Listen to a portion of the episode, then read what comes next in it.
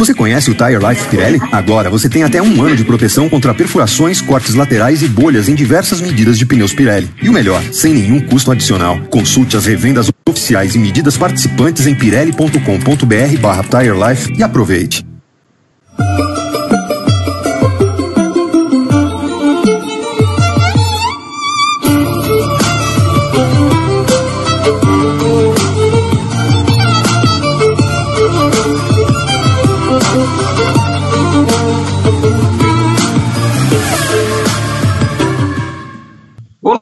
Boa noite. 8 horas, 1 minuto para quem acompanha ao vivo a edição 210. É isso mesmo, 210 do Paddock GP. Que maravilha de programa. Que espetáculo. Hoje nós vamos começar cantando. Fizemos um coral e você vai ver daqui a pouco. Aliás, hoje o programa vai ser um pouco mais curto, pessoal. Nós temos horário político. Então, meia hora de programa. Nós temos algumas metas a bater, 875 likes até 8 e meia se a gente não conseguir, infelizmente, nós cortaremos o programa, porque afinal não teve quase nada para a gente falar. Temos MotoGP, temos Indy, temos Fórmula 1, temos uma série de assuntos, mas em versão reduzida, porque eu não estou bom hoje, eu quero a minha caminha porque está frio. Uh, segundo meu roteiro, olha, está vendo que eu, eu, mal apresentei os, as pessoas. Estão aqui comigo Gabriel Curti, Pedro Henrique Marum, Guilherme Bloise, na retaguarda, Rodrigo Berton está aí, claro, a sua presença formidável, que acompanha a gente através da hashtag PaddockGP nas redes sociais, através do YouTube, com as suas mensagens sempre garbosas e elegantes.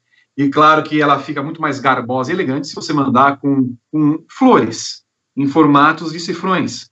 E é isso que nós vamos começar fazendo, porque eu já tenho o Rodrigo Berton, ululante, para trazer os primeiros superchats da noite. Boa noite, Rodrigo Berton. Boa noite, Vitor. Boa noite, Gabriel, Guilherme, Pedro Henrique Marum, todo mundo que está acompanhando a edição 211 do Paddock GP.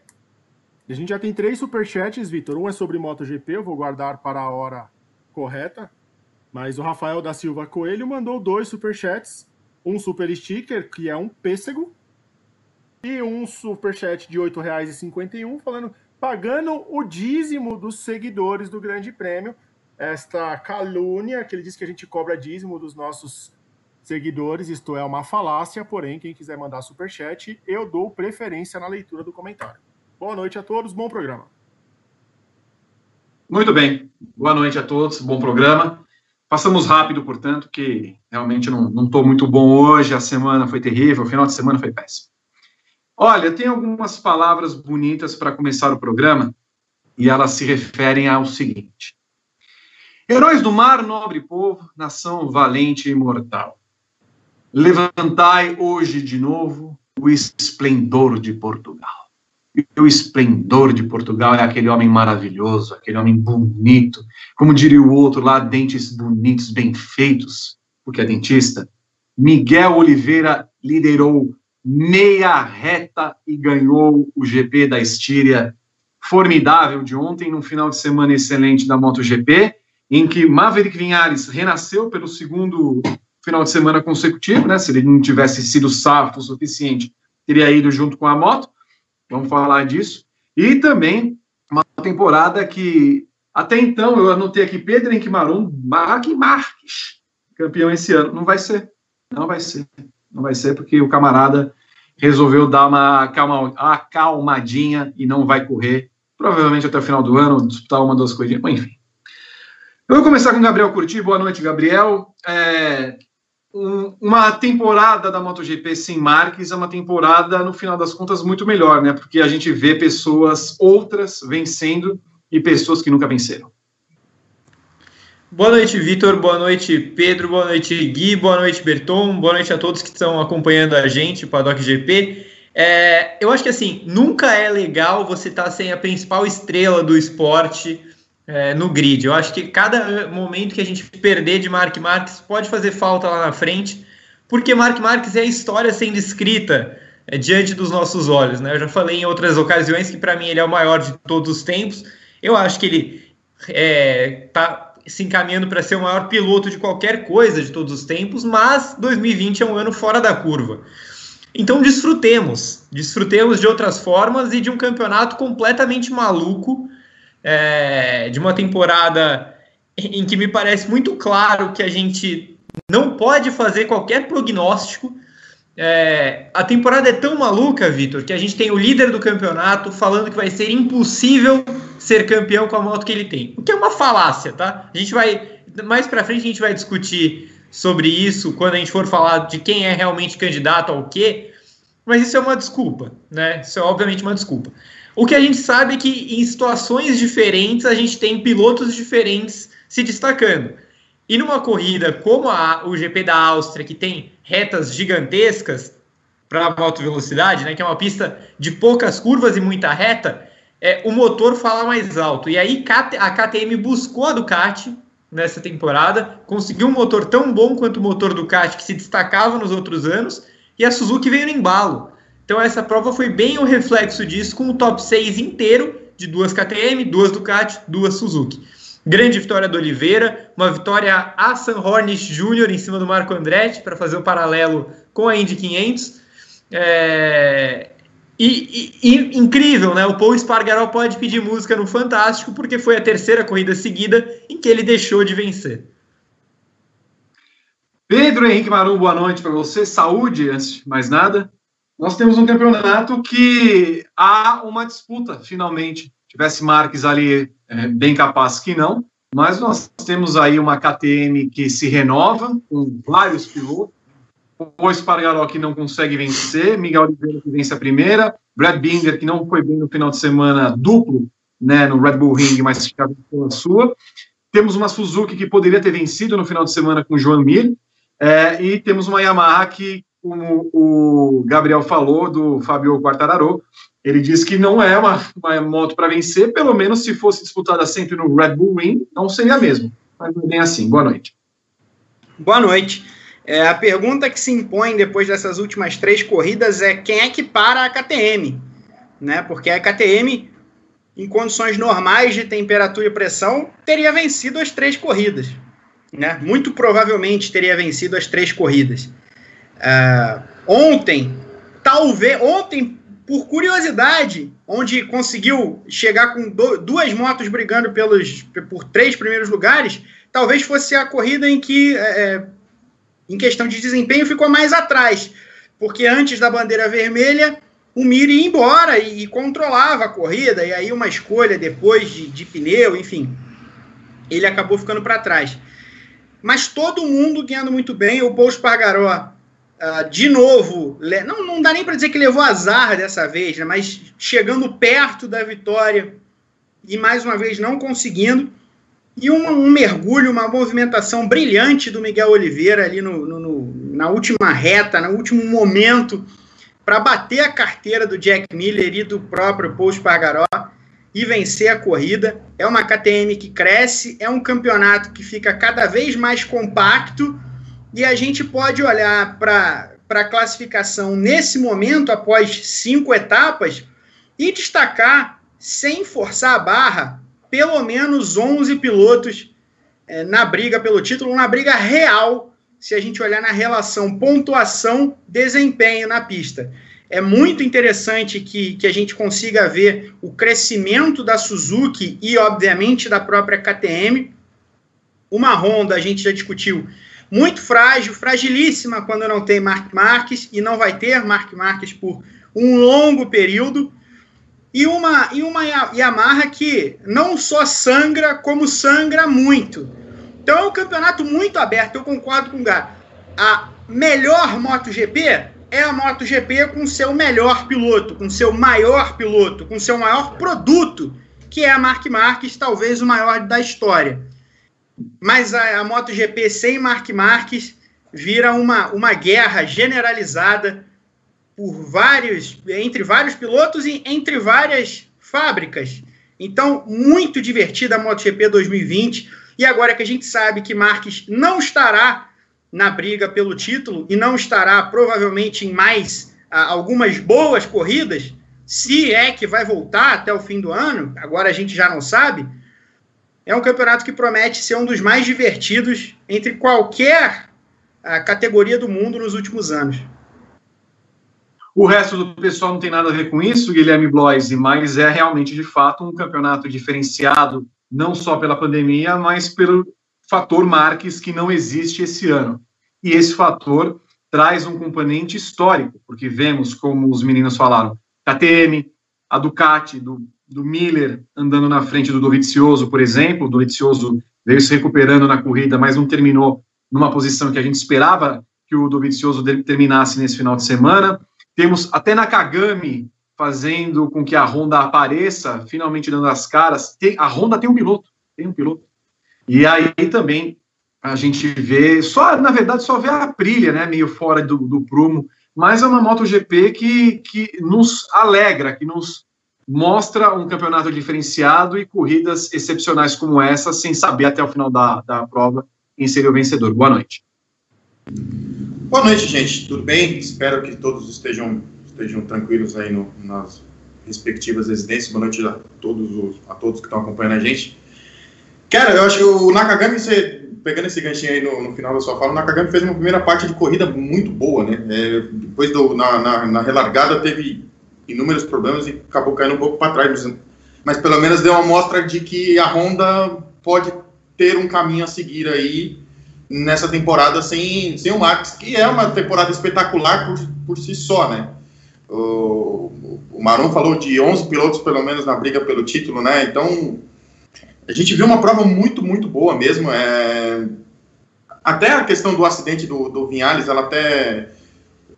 Nesse, nesse momento, ficou em segundo plano por conta do, do, do, do tamanho da vitória do Oliveira, né? No, no, da forma que aconteceu. É, foi, foi realmente, foi, acho que foi uma, pelo menos para mim, particularmente, foi o melhor GP desse ano do, da temporada. Foi muito, muito legal, muito divertido, com muitas trocas de você realmente o, não sabia muito bem quem poderia sair com a vitória. Assim, acho que foi, pelo menos, foi, foi um, eu tô bem, tô bem empolgado com esse GP que aconteceu nesse final de semana. Muito bem, vamos falar da corrida e do final de semana como um todo, que começou, na verdade, nos bastidores, porque finalmente a FIM chamou uh, Johan Zarco e Franco Morbidelli para uma conversinha e no final das contas ela terminou com uma punição do Zarco que largou no final do pelotão nessa corrida. Na verdade, largou dos boxes, né? E tinha uma moto muito boa para brigar, inclusive pelas primeiras colocações. Uh, ele se deu bem, ele se dá bem muito, uh, se dá bem na pista austríaca, mas pelo menos a MotoGP teve um cuidado de ver é, rever pelo menos a sua posição que ficou faltando na semana passada. Afinal de contas, a pista da Áustria, é, a gente pode dizer que é uma pista limite para a disputa da moto. A gente viu dois finais de semana muito preocupantes. É claro que nesse, bem menos que na semana passada, não saíram motos voando, mas o problema do Maverick Vinhares, é, se ele não é safo, se ele não é esperto o suficiente para se jogar da moto ali na curva 1, eles fatalmente continuaria reto e óbvio, em algum momento ele ia se jogar, mas seria muito mais preocupante do que é, na tentativa de freada que ele deu ali na curva 1 e a moto depois pegando fogo com a explosão que acabou acontecendo. Mas uh, a corrida em si a gente pode dividir em duas partes propriamente ditas, porque num primeiro momento uh, Jack Miller, uh, Paul Espargaró e, e João Mir estavam liderando a corrida, eram ali os candidatos à vitória, e depois, quando deu a bandeira vermelha por causa do Maverick Vinhares, a situação mudou. Jack Miller e Paul Espargaró estavam ali na frente ainda, o Mir não conseguiu acompanhar o ritmo, e aí isso foi surgindo aos poucos Miguel Oliveira. Aliás, só uma correção. Eu falei em Paul Espargaró, é, Takaki Nakagami estava ali entre, entre Joan Mir e, e e o Jack Miller. Então foram, o Jack Miller foi a única ponta comum ali entre os dois zeros das duas partes da corrida. Foi uma movimentação muito grande. Ninguém esperava o Oliveira, que na primeira parte estava andando em sétimo, oitavo, fosse vencer a corrida. Mas de fato, uma das melhores corridas do ano, né? Talvez a melhor corrida do ano, se a gente for pegar como um todo, Gabriel, que mostra de fato como essa MotoGP está sortida tal qual um pacote de balas. Exatamente. E, e, e, esse GP da Estíria ele foi na linha do que se esperava de uma prova de uma pista com as características que tem a Áustria. Primeiro, só rapidamente sobre o acidente é, e sobre a Áustria ser realmente uma pista limite ali para a MotoGP. É, o acidente do Vinhales poderia ter sido muito parecido com o do Salon. com o acidente fatal do Luiz Salom que ele teve na Catalunha. É, a mecânica ali é, é, é, bem parecida. Graças a Deus não aconteceu nada. O, o Vinhares foi muito safo de novo pela segunda semana seguida, mas é, é muito perigoso, né? É, sobre a... Oi. Ele também deu uma sorte porque ele estava num ponto da pista em que não tinha um piloto logo atrás dele, porque ele não olhou para trás, por exemplo, para se jogar, né? Exato. Ele poderia ser atropelado. É. É, exatamente, exatamente. Ele cai, ele cai dentro da pista ainda. É, mas sobre a corrida em si, eu, é óbvio, a gente tem que dividir em duas partes, antes da bandeira vermelha e depois da bandeira vermelha. É, mas o pós-bandeira vermelha ele é muito interessante para o campeonato, porque aí ele mistura a, a ordem de forças entre as três equipes do motor que ruge mais alto, com certeza. O Nakagami não consegue acompanhar nesse primeiro momento é, as outras motos. O Nakagami faz uma temporada muito boa, inclusive. E, e, se não fosse ele, a Honda estaria atrás da Aprilia no campeonato, pela pontuação do Alex Marques, é, do nosso glorioso Cal Crutchlow e do Stefan Bredel. Porque é bom o, piloto. É, então, o, ele tá, tá, tá indo muito bem o Nakagami essa temporada. É, e por isso a Honda na frente da Aprilia, mas tá longe ainda. Dá, dá para ver que a Honda sem o Marques não vai a lugar nenhum. A Yamaha, numa pista que exige mais esse, esse ronco do motor, ela vai ficar para trás. Isso é óbvio, está evidente já desde a da Tchequia, Áustria e agora Estíria, ficou bem evidente que a Yamaha, quando precisar do motor, ela vai ficar a pé. E aí por isso que dá para entender a declaração do Quartararo ali no, no calor do momento mas não é o caso para o resto da temporada e a gente vai falar sobre isso na prévia da próxima corrida quando, quando estiver mais perto. É, Jack Miller muito perto de vencer a corrida. Eu acho que tá, tá meio tá engasgada ali para ele essa vitória. O Miller é um cara que é um candidato ao título. É, e, e, aí mostra que a Ducati vai bem ao, ao acelerar o processo é, de, de subida do Jack Miller. Acho que essa temporada tem sido a temporada de afirmação dele, sem dúvida. Brad Binder, apesar de fazer uma prova discreta, pontuou bem, continua lá em cima. É, o Mir, pra, é, na minha opinião, é o piloto que mais evoluiu do ano passado para esse ano, recuperado das lesões. Ele finalmente está tendo uma sequência e está brigando por vitórias. Foi a segunda corrida seguida que ele teve condições de vencer a prova.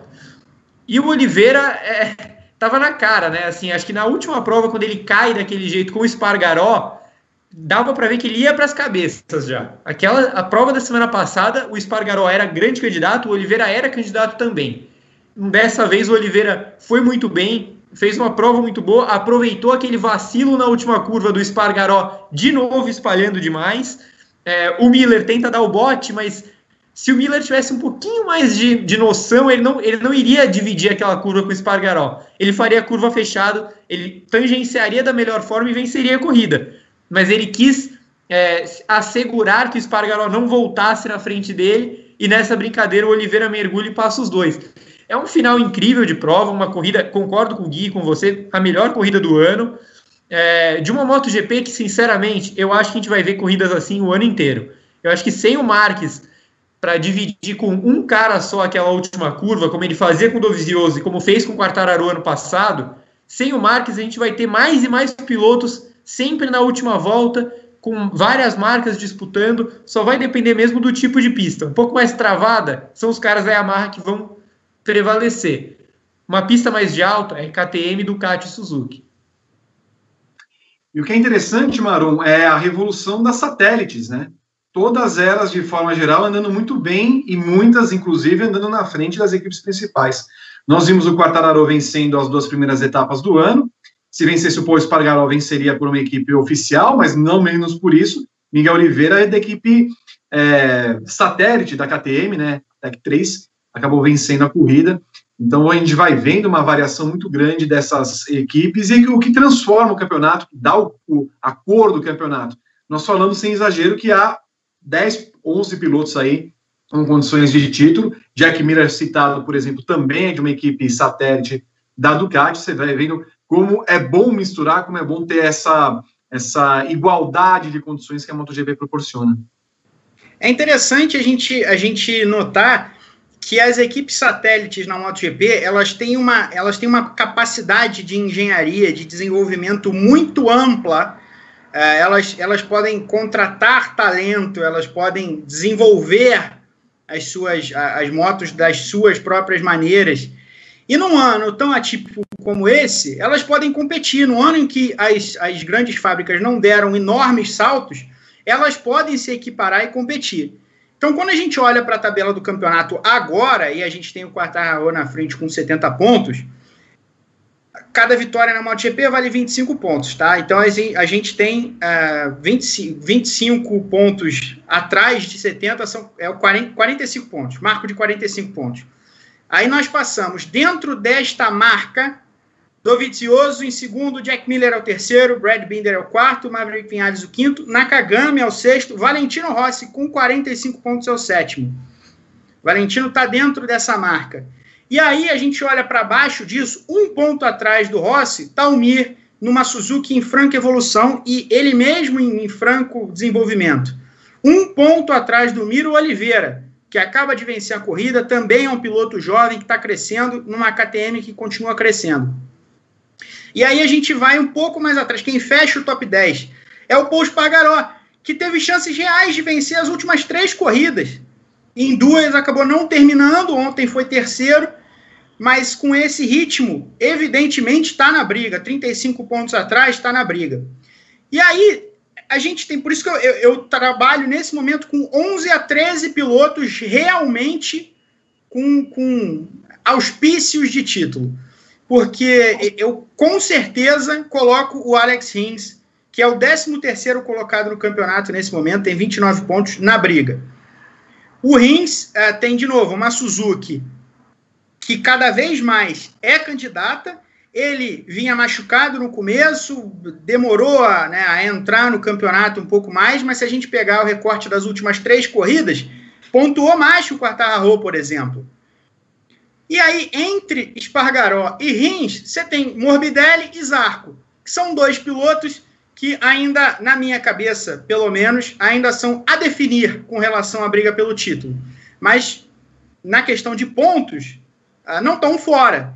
Então, após cinco etapas, a gente com certeza pode colocar pelo menos 11 pilotos, de 11 a 13, de verdade, com sonhos de título em 2020. É incrível.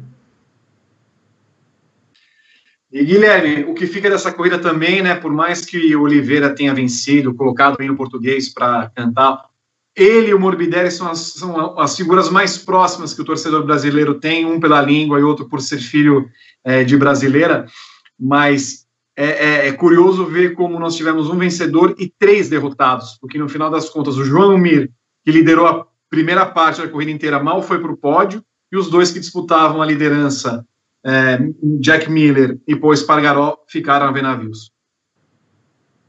Eu até colocaria, na minha visão, eu até colocaria Dovizioso também como um derrotado, né? Ele estava em quarto, ele errou no, na última volta ali também, acabou, acabou sendo ultrapassado pelo Mir, né? Mas foi... É, o, o, Miller também já está batendo na trave já há algum tempo já para conquistar, uma, conquistar uma vitória nessa temporada, né? Ele está vindo uma temporada muito regular. É, é um é um piloto que a gente tem que, tem que manter os olhos abertos aí, para que também acho que vai incomodar bastante durante o ano. O Miriam e o Spagaró, putz, eles.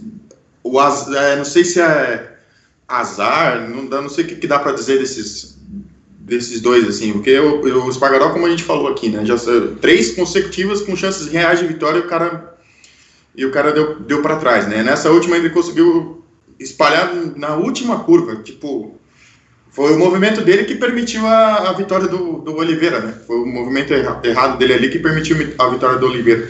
Ele tinha, ele tinha feito a ultrapassagem em cima do Miller. Tava super bem, tipo, manter ali tava tudo certo, tava tranquilo. Mas enfim, acho que eu, vai ser um campeonato muito bom, Vi. A gente vai. Tem muita coisa pra gente ver esse ano ainda. É, eu acho que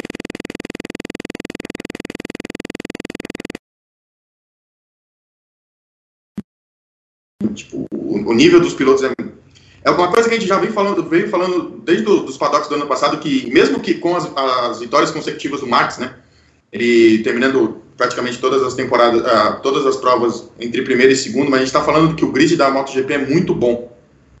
A gente, eu, eu,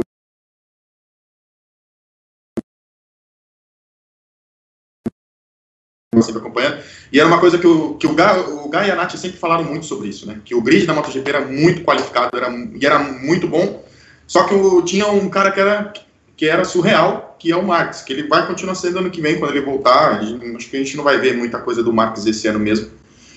Mas para esse ano a gente está tá vendo como o grid da, da MotoGP é qualificado, né? O Marum está colocando até 13 pilotos na briga pelo título, e eu concordo com ele. O Rins poderia estar numa situação melhor se ele não tivesse tido a lesão, ele caiu na prova anterior da Áustria, ele estava super bem também. Poderia ter chegado até mais na frente, já podia estar numa posição até melhor que a 13 terceira colocação. Não fosse essa queda e não fosse o problema que ele teve na, na, nas, primeiras, nas primeiras corridas né, de, da, da lesão. É um ano muito bom na MotoGP, é um ano muito bom mesmo. É, a gente vai vai ter fortes emoções aí até o, até o GP de Portimão, lá na última etapa do, do campeonato. Quero chamar o Rodrigo Berton para os primeiros comentários do público com o início do nosso programa a respeito da MotoGP. Vamos lá, Berton. Vamos lá, vamos recuperar aqui alguns dos superchats que chegaram antes do programa começar. O Paulo de Tarso mandou cinco reais perguntando por que o Rossi não é mais competitivo. É a idade? A moto, ele hoje está para o grid da MotoGP como o Raikkonen está para o da Fórmula 1? Interrogação, e eu deixo essa para Gabriel curtir. Não, não, ele não está como o Raikkonen, nem, nem na moto e nem na performance pessoal dele. É, e inclusive, é, nesse final de semana o Ross foi bem, viu? O que a Yamaha apresentou na, nas etapas de Áustria e Estíria, o Rossi foi muito bem nas duas etapas. A primeira, é, que ele quase foi acertado pela moto voadora, ele ainda leva a, a Yamaha para um top 5. E, e na Estíria termina no nono lugar, muito à frente do Quartararo, do Morbidelli e do Vinhales que caiu. É, então acho que foi uma boa etapa do Rossi. E, inclusive, já deixo aqui a, o, o, prognóstico, porque as próximas duas etapas são em Misano, né?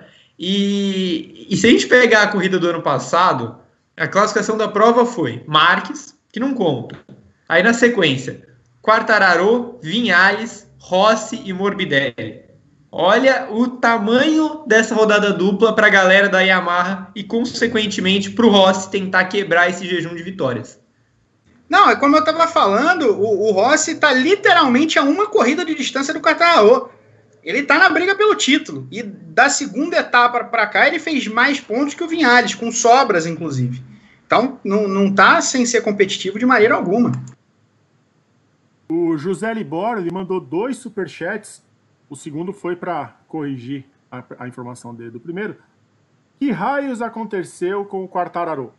acho que não vibrava tanto com a vitória da MotoGP como no domingo com a vitória do Oliveira e da KTM. Como diz Alonsinho, liderei só uma volta e foi a última. E ele mandou mais um de cinco reais corrigindo que ele havia errado na volta anterior. Marum, o que está acontecendo com o Quartararo? Uma sequência que também não ajuda as motos da Yamaha, né? Ele, ele pegou aquele começo ali de onde ele tirou muito mais do que os seus rivais diretos e, e onde a, o motor fala mais alto, ele não conseguiu uh, competir com, com a Suzuki, com a KTM, com a Ducati, e não foi bem mesmo. Né? É aquela coisa, às vezes está até um preço do noviciado, porque o Quartararo nas últimas semanas ele parece ter se desesperado até um pouco. E, e realmente foi mal ontem, foi mal. Ah, ficou para trás quando ele está muito na briga em pistas que não, não são favoráveis. Então ele precisa continuar marcando alguns bons pontos para seguir ali é, navegando. Esse é um ano em que você o beisebol tem a expressão small ball, né? tem o small ball e o long ball, como o Berton sabe muito bem. Então os times que rebatem muito home run, batem forte para longe do, do campo, são os times de long ball. O Mark Marques é um cara de long ball, né? Ele faz o campeonato onde ele ganha nove corridas seguidas, oito, sete, faz pódios em sequência. E esse campeonato vai ser um campeonato decidido não necessariamente pelas vitórias ou pela quantidade de pódios, mas pelos pontos que você consegue marcar nas corridas em que a sua moto não for a grande moto para aquela pista. vai ser um campeonato de long ball. Então, o sexto lugar em vez do décimo vai ser muito importante. E o Quartararo precisa colocar a cabeça no lugar, entender qual é a origem, qual é a natureza desse campeonato e partir para uma rodada dupla agora, como o Gá falou, em que a moto dele é muito forte. Então, é, ele tem uma, uma situação importante agora, mas ele precisa entender que esse campeonato é diferente dos outros. Muito bom. O Bernardo Chaves, que é filho do nosso grande Rafael lá do, do grupo do WhatsApp, ele pergunta: quem vocês acham que deve vencer ainda nesse, nesse ano? Será que é possível bater o recorde de 2016 com nove pilotos diferentes? Essa eu vou mandar para Guilherme Bloise. Cara, eu acredito que sim. Acredito que sim. Não é, não é uma coisa muito impossível de acontecer, não. É, a regularidade. O diferencial dessa temporada sem o Marques é ele é ele é fundamental. Ele vai ser o, o que vai que vai dar, dar margem para a briga entre todos os pilotos, entendeu? Sendo como sendo até 13 pilotos, cara, pode considerar bastante pode considerar bastante gente sim, eu acho que tem, tem uma boa possibilidade de ser pelo menos é, igualar esse recorde de, de 2016. E para encerrar esse primeiro bloco dos superchats, Vitor, o Kate mandou cinco reais, falando que é mais um programa sem a Natália de Vivo para falar da MotoGP. E o Anderson Moura, Vitor, ele te pergunta uma coisa por cinco reais. Pois não. Se você aceita cheque como doação para o Superchat. E ele mandou um valor. Se 89 mil reais está de bom tamanho. Bom, se você não der os 89 mil reais, eu vou dar porrada em você. Você não fale que o nosso é, espectador é um bundão, hein, Vitor? Você se comporte. Eu tô, eu tô um pouquinho chocado, Berton, porque eu passei na timeline do Twitter fui dar uma atualizada e apareceu uma notícia assim no UOL. Xuxa relembra a primeira vez com Ayrton Senna. Saí com menos 2 quilos. O que será que ele fez com ela, Vitor? Bom, temos mais coisas para falar da MotoGP, né, Berton? Temos? Temos. Mark Marques não vai correr, rapaz. Finalmente alguém falou: escuta, meu filho, calma, sossego facho, né, Gabriel? Vamos dar uma, uma, calminha, vamos lá, espera dois ou três. Aí a Honda veio, não, esperar dois meses, três meses. No final das contas, Gabriel, me parece que vai ser uma temporada de passagem, ele não vai correr nenhuma. Cara, que coisa impressionante, né? Eu acho que, que a partir daquele momento em que explodiu a placa do, do braço dele, as coisas degringolaram feio, né? Ele tentou voltar uma semana antes do que dava e provavelmente ele vai voltar uma temporada depois. É impressionante, assim, cara. Eu, eu fiquei chocado, na verdade, é, de, dessa previsão de esperar talvez meses para voltar e que no final das contas pode, se realmente ele esperar meses para voltar, ele vai só se preparar para a temporada que vem, né? que aí nem matematicamente mais vai dar, vai dar tempo para ele fazer alguma coisa. É, e eu, eu, acho que assim, o, o impacto disso é, é, é, grande em várias vertentes. Né? Acho que primeiro expõe a Honda de um jeito impressionante enquanto moto, porque tá mais do que claro que sem o Marques é, é uma moto completamente comum assim. A gente pega Andaluzia e, e, e, GP da Espanha, que foram uma situação é, específica, uma pista um pouco mais travada, e Brno, Estíria e Áustria, que foram pistas bem de alta, né, velocidade mais, mais alta e tal, e a Honda não desempenhou bem de verdade em lugar nenhum. O Nakagami fez o que dava para fazer em todas essas etapas, mas mesmo assim, resultados muito tímidos. O máximo que ele conseguiu foi um quarto lugar. A Honda, a Honda não tem pódio na temporada. É, então eu acho que o maior impacto é esse. E outro, óbvio, que é, pro, é pensando em recordes e, e dinastia né, do, do Marques. É uma temporada que ele perde quando ele estava no auge, porque o, o, o Marques na temporada passada, eu diria que foi o auge do domínio dele. Foi uma temporada em que ele poderia muito bem ter vencido todas as corridas. É, ele cai uma prova em que ele estava na liderança, o resto ele é primeiro e segundo em tudo. Então foi uma, uma, temporada absurda que ele teve ano passado e que eu acho que ele, ele tinha tudo para repetir essa temporada. Eu acho que no máximo, no máximo, ele ia, ele ia acabar concedendo uma ou outra vitória para o Quartararo, porque desde o ano passado já estava batendo na trave nessas pistas mais travadas. De resto, eu acho que o Marques tinha tudo para dominar de novo o ano. E aí, sem o Marques, é o que a gente já falou, abre o campeonato. É, o P falou bem sobre os candidatos ao título, eu fico com 11 nesse primeiro momento, é, os 10 primeiros da classificação e o Rins. Eu acho que o Morbidelli e o Zarco precisam provar mais coisas para serem contenders, né, usando uma palavra também na moda. Cada semana eu fico em player, contender, já, já trago na semana que vem para cá. 11 contenders e 2 pretenders. Exatamente. Teve, teve clutch também já, que a gente usou quando falou do, do Dallas Mavericks e, e do Guan Yu Mas é isso, eu acho que é uma temporada que se desenha muito, muito engraçada, assim, no sentido de é, imprevisível, uma temporada louca mesmo. E quem é fã da MotoGP, quem é fã de corrida, é, vai se dar muito bem, assim, porque é, até respondendo a pergunta do, do Superchat, eu acho que a gente tem total condição de bater nove pilotos vencendo. Se a gente coloca 11 caras na disputa pelo título, a gente entende que esses 11 pode, possam vencer corridas. Então, assim, o negócio é completamente aberto.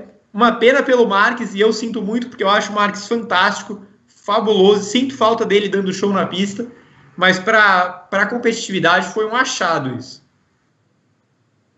Pois é, é, a Honda, né, Marum, como o Gabriel falou, fica naquela visão muito clara do que ela é sem o Max. Uma moto aprílica. É impressionante, porque a, a Honda ela não tomou exatamente uma decisão de é, para quem eu vou trabalhar agora, né? Ela trabalhou de maneira geral para os seus, seus pilotos, talvez até esperando que o Marques fosse voltar, talvez a Honda também tivesse essa expectativa. Né? Provavelmente tinha, pelo que a gente está vendo agora. E ela fica naqui, naquele limbo ali, né? sem ter muito de onde tirar. O Nakagami tira o que é possível. O Alex Marques mostra que, de fato, não está pronto para esse, esse holofote, para guiar a moto a de fábrica. E uma coisa que eu acho importante destacar é, é de tempos em tempos, a gente tem claramente desenhadas essas, esses desmontes de versões oficiais.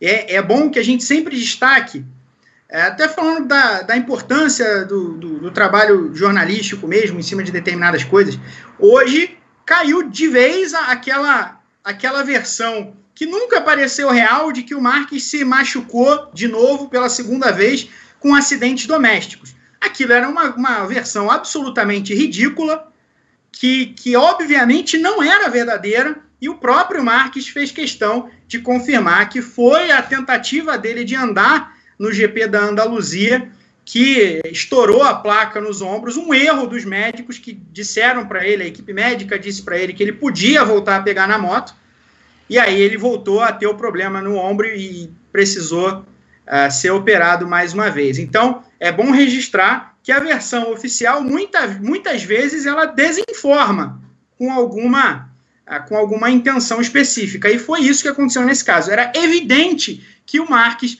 que tentou ganhar uma moto de competição num fim de semana de competição, no meio de um campeonato mundial, não tinha arrebentado a placa da, da cirurgia fechando uma janela em casa. Né? Quem é que ia acreditar nisso? Não foi o cão. Não foi. Não foi. Sabe por que, que não foi o cão? Nós até agora não sabemos o nome do cão. É? Até agora não sabemos o nome do cão. Um absurdo.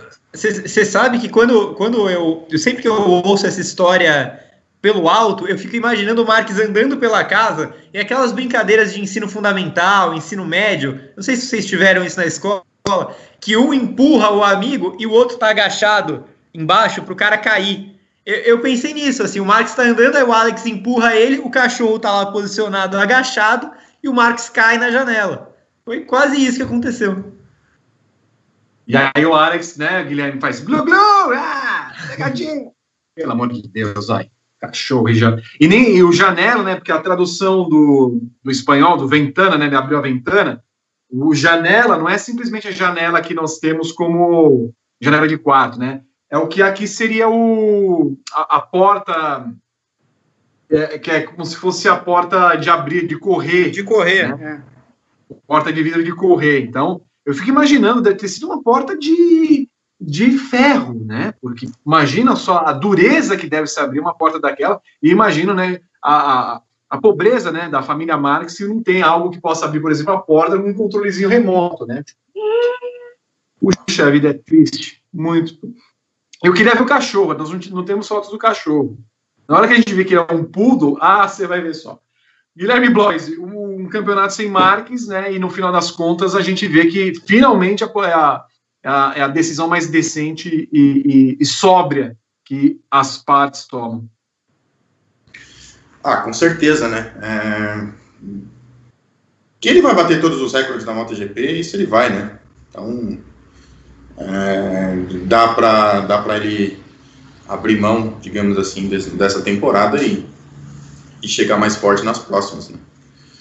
Essa desculpinha do, do, da janela nunca colou com ninguém. O cara tá de sacanagem. Os caras tá de sacanagem. Pra, pra, tem que ter coragem para dizer isso em nota oficial. Tem que ter coragem. É, é impressionante. É impressionante. O pessoal tá falando de bolas, né? Tem que ter as bolas grandes, bolas pequenas, sabe? Exatamente. Exatamente. Então, assim, tem que ter muita coragem para dizer isso como versão oficial. E tem que ter mais coragem ainda para acreditar numa, numa falácia como essa, né? Então, mas com relação ao Marques, ele abre mão esse ano e volta mais do que forte para as próximas temporadas, sobretudo para o ano que vem, já, já larga na frente na, na briga pelo título de 2021, entendeu? O cara é sobrenatural, é o, já tivemos esse, também esse debate no, no paddock sobre se é o melhor piloto de sobre rodas, né, de, de todos os tempos. Então, já aguenta as pontas agora em 2020, fica em casa, é, sai de máscara na, nas ruas da Espanha, né, vai ao mercado, né, comprar comida pro, pro, pro Poodle, né, que, que quase tirou ele da que, que tirou ele da temporada e se prepara para o ano que vem. É, é o melhor fazer. Ouvi? Não, Berton. Posso fazer uma correçãozinha? Eu me equivoquei.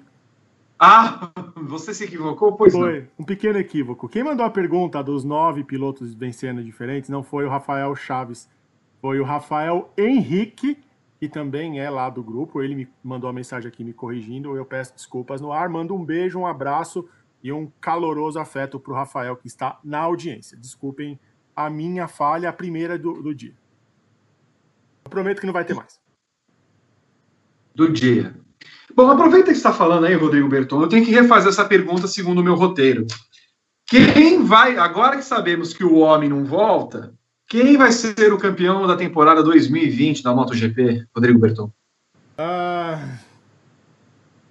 Putz. Aí você me complicou. Eu vou apostar no, no Fábio, no Fabinho. Fábio Quartararo. Uau.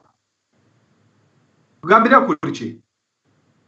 Ah, eu acho que está realmente completamente imprevisível e qualquer coisa aqui vai ser bem chute mesmo. Eu, eu vou ser muito sincero, eu vou dar um palpite mais como torcida do que qualquer coisa, porque eu, quero, eu, eu ia ficar muito triste se o Dovizioso se aposentasse daqui a algum tempo ou saísse da MotoGP sem um título. Eu acho que a temporada é perfeita para ele conquistar essa merecida coroa. Vou ficar com o Dovizioso. Ainda mais com a história da Ducati toda. Pedro Henrique Marum. É isso, é, eu, eu, eu vou nessa linha do. Semana passada a gente. Você perguntou isso eu, e eu, meu palpite foi que o Dovizioso seria campeão. A gente tem Zico sem Copa do Mundo, Messi sem Copa do Mundo, Charles Barkley, Steve Nash sem o um anel de campeão da NBA. É, eu espero que o Dovizioso não termine a carreira sem ser campeão mundial da MotoGP. Guilherme Bloise. Vou manter o palpite também do Vicioso. Acho que quebra a sequência de trivice aí. Muito bem. Eu também vou de Dovizioso, coitado, merece. Estamos encerrando então o MotoGP, o assunto? Algo mais? Alguém a falar? Levanta o dedinho? Não? Não. Muito bem. Próximo assunto, segundo meu roteiro, é a Stock Car. até por uma questão cronológica dos fatos, é, já que tivemos uma prova sábado, né, uma prova domingo, deveria ter vindo antes, mas enfim, bom. Fato é que nós tivemos duas provas no final de semana, uma no sábado e uma no domingo. Nelsinho Piquet é, venceu a primeira etapa, a etapa do sábado, que não era a etapa do milhão, né, era um preliminar, né? E a segunda prova, que foi é, no domingo, que valeu um milhão, teve Ricardo Zonta como o seu vencedor. Milhão solidário, né? não tivemos uma aplicação financeira como nos outros anos, é, mas tivemos uma evidência de que os carros bolha Toyota estão melhores que os da Chevrolet, e por isso haverá uma compensação depois técnica que o campeonato tem aplicado. Mas primeiro eu queria saber de vocês, e começo com o Pedro Henrique Marum, é, que tal foi um final de semana com duas corridas em dias separados? Pareceu melhor do que junto e meio apressado, como acaba sendo no domingo? Eu, eu gosto muito desse formato, é um formato é, mais parecido ao que o DTM faz. É, eu acho muito mais legal uma, uma classificação uma corrida e no dia seguinte repete. É, você tem você tem de fato dois fins de semana é, restritos a, a dois dias diferentes, não mistura tudo, não tem aquela correria de duas provas seguidas uma da outra que acaba desvalorizando até é, o vencedor de uma delas ou quem faz uma grande corrida na primeira, por exemplo, enfim. Acho que valeu muito a pena, acho que foi muito legal e, e, as corridas continuam não sendo tão divertidas. Né? No sábado teve ali uma chuva, então natural que, que tenha um elemento diferente. Nelson Piquet, que ganhou a primeira corrida que ele venceu na Fórmula E, foi também num aniversário, ali numa efeméride da, da vitória do, do Nelson Piquet em Long Beach. Ele também ganhou a Fórmula E em Long Beach, foi, se não me engano, 30 anos depois ou 35 anos depois do pai dele ganhar no mesmo lugar pela primeira vez na Fórmula 1, e agora ele ganha a primeira na Stock Car na semana do, do aniversário do Nelson. Né? Curioso isso. O César Ramos, muito bem no fim de semana, ele assumiu aquele carro ali que era da, da Bia Figueiredo, que não conseguia tirar nada em termos de desempenho há muito tempo, e o, e o César andando bem no fim de semana. E no domingo, um domínio completo do Zonta a partir do momento em que ele, que ele assumiu a ponta, uma, um pit stop maravilhoso em comparação à equipe, a própria, ao próprio Ramos, né? Aí aí partiu para a vitória, mas a corrida não foi, não foi divertida como, como a corrida do milhão de outros anos. Destaque também para a grande corrida de Rubens Barrichello, que saltou de 22 segundo para quarto. Guilherme Blois, que tal duas corridas em dois finais de semana? Chama atenção por um fato que foi interessante, não havia visto antes. Lá no Esporte Espetacular, que é da Globo, se você não sabe, aliás, Esporte Espetacular não, Globo Esporte. No sábado, eles falaram direto de Interlagos, né, trouxeram a palavra do vencedor. Me parece também uma outra oportunidade para que a Stock Car também tenha aparição na TV aberta, é, gerando maior interesse do público. Eu acho que a Stock acerta na, na, nas duas, é, em, dividir as provas nos dois finais de semana, né? E acho que a grande questão que fica nessa no, de transmissão aberta é o tempo de duração, né, Vi? Que a gente também já trouxe isso em outros programas, né? Do tempo da corrida do milhão, né? Se é uma, é para ser um evento tão especial, né? Eu acho que 40 minutos é, é acaba sendo muito pouco. Mas é a estoque tem que ir preenchendo os espaços que, que, que lhe vão ser, que vão ser concedidos, né? Se já abriu um espaço no, no, no Globo Esporte, no, no, programa no sábado, com a, com a palavra do Nelson, teve a transmissão no, no, no Esporte Espetacular no domingo também. Então, eu acho que são caminhos que a estoque vai tomando para para que a categoria realmente se torne é, se torne é, é, como é que se diz? Me, me fugiu a palavra agora se torna interessante para o público, entendeu? Acho que era. Relevante. Isso, é relevante, é essa palavra mesmo que eu queria usar. Então, acho que. É, acho que a decisão foi acertada. Eu acho que eles deveriam realmente considerar isso para as próximas etapas. É, a, a, corrida mesmo foi ok, foi uma corrida bem não, não, foi média a corrida, acho que não foi tão horroroso, não. Foi bem, foi bem na, na média do campeonato dessa temporada, então. Acho que tá de, tá, de, tá de ótimo tamanho, assim. Acho que vai, vão ganhando espaço, vai, vai acabando o seu, seu espaço no, no, com o público, né? De TV aberta, sobretudo, que esse aqui é o grande ponto, né? Você quer dizer alguma palavra em inglês para definir? Tipo um player, um, um, um contender para uma definição dessa palavra em, em inglês, o Gui. In the middle. In the middle, que maravilha, que definição. Gabriel, sua, a sua avaliação do final de semana da estoque. É, você, você é daqueles que acha que o Zonta deveria ter sido punido, por exemplo, pelo toque com o Diego Nunes?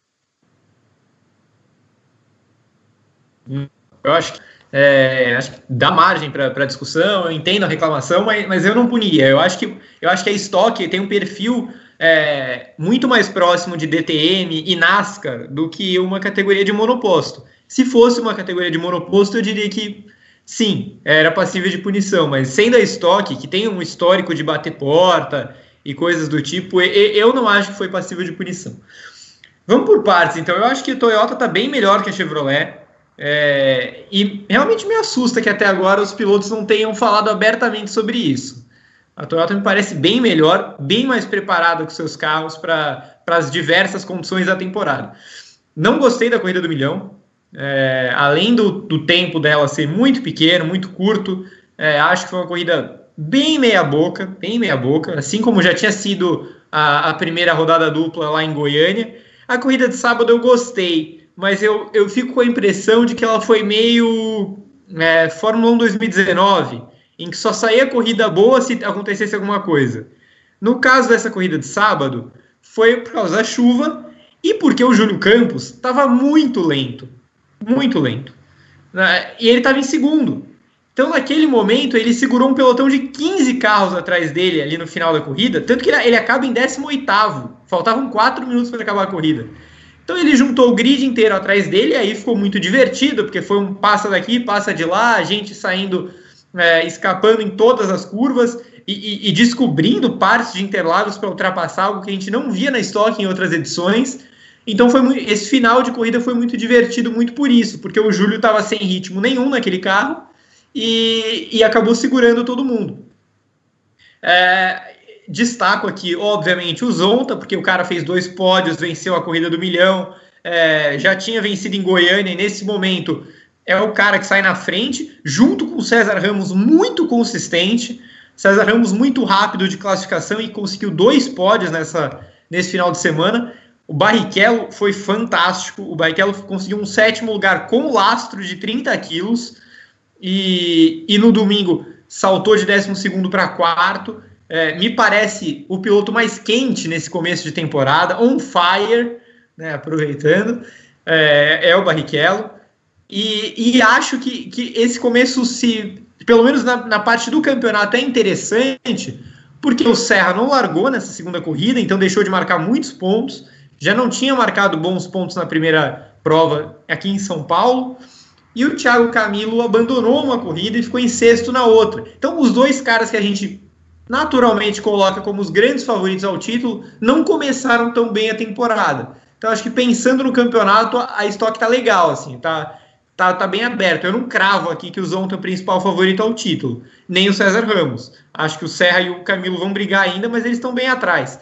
Então né, nessa, nesse aspecto é um, é um começo legal de temporada, mas nas corridas em si eu ainda tenho um pé, dois pés atrás. Eu acho que tem um reflexo aí também, Vitor, é um, um, reflexo, de repente, um reflexo do monopólio, a ressaca do monopólio, porque a, a, Chevrolet ela estava né, levando ali em banho-maria, e enquanto a Toyota entrou no campeonato e resolveu realmente se preparar, encontrar brechas, encontrar buracos para tirar o, o, que era necessário ali, né, limpar as arestas que eram possíveis. E a Chevrolet, de repente, achou que conhecendo melhor o carro e o campeonato, não precisava de tamanho garimpo por erros. E, a Toyota começa esse campeonato muito na frente, mas muito na frente. É, é muito claro para quem viu as corridas, é muito evidente. E por isso eu acho que o Zonta tem uma vantagem por ser da equipe que ele é.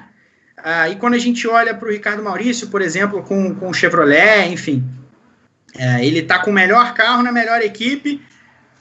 E por isso eu, eu, acredito que ele seja o grande nome desse começo de favor, desse começo de campeonato. Ele é o favorito na minha cabeça, que obviamente não quer dizer que ele vai ser campeão, mas por essa, essa conjuntura ele é o favorito. Bem, só para. O, Gá mencionou a questão do Júlio Campos. Você sabe o que aconteceu com o Júlio Campos, Gabriel? Ele estava com o pneu, pneu errado, né? Colocaram dois pneus de pista molhada e dois de seca. E aí o, um, um dos caras né, que estava com o Air Jack falou assim: vai, vai, vai, vai, vai. E eles estavam achando que era para ir embora. E no final das contas era para trocar o outro carro. Então, o, o outro lado do, do, do, dos pneus. E ele ficou com dois pneus de pista seca e dois pneus de chuva. Por isso que ele ficava procurando a água em determinado momento da pista. Não, foi um, foi um milagre ele ter segurado o pessoal por umas três voltas. Assim, é, foi realmente um milagre, mas isso aí de, decidiu a vitória do Nelsinho, né? Porque ele abriu 10 segundos naquela hora. Muito bem. Temos comentários, Berton, a respeito da Stock Car, do nosso povo que acompanha o Paddock GP? Tenho dois comentários, Vitor. Um vem lá do, do grupo do WhatsApp. Quem mandou foi o Sérgio Teles, e foi ele mesmo, perguntando se a Chevrolet está mais atrás na Indy ou na Stock Car. Vou deixar esse Gabriel, que é o, o, o, editor da Indy. A gente, a gente vai falar sobre a Indy 500 daqui a pouquinho, é, mas na Indy 500 realmente a diferença foi brutal e, e com certeza o, clima na Chevrolet não vai ficar legal depois do que aconteceu em Indianápolis, porque é o supra-sumo da categoria. Mas em geral, é, a vantagem da Honda não tem sido tão grande assim. Ela tem um pouco, tem sido um pouco melhor ali nos mistos e na, é, como a gente viu com a Ganassi principalmente. Mas a gente pega o oval curto, a Chevrolet foi melhor. É, a Iowa foi uma etapa em que a Chevrolet colocou quatro carros no pódio, considerando a corrida 1 e corrida 2. O New Garden ganhou uma, o Pagano ganhou outra. Então acho que ainda tá, tá menor a diferença do que na estoque. Para a gente encerrar essa rodada das, dos comentários da Stock Car, o José Libório mandou 10 reais. A Stock me faz repensar a questão de classificação no sábado e prova no domingo. Por mim, o formato dessa corrida do milhão aprovou a corrida deveria ter uma hora ou uma hora e meia. E essa foi o comentário do bloco da Stock Car. Vitor, eu estou preocupado. Preocupado por quê? Não temos 300 likes ainda. Não temos 300 likes? Na medição dos 50 minutos, tinha 282, que eu vou medindo os likes a cada 10 minutos, né? Tem 298 agora. O, o, o Marum faz um sinal de acudam-me, mas acho que ele quer falar.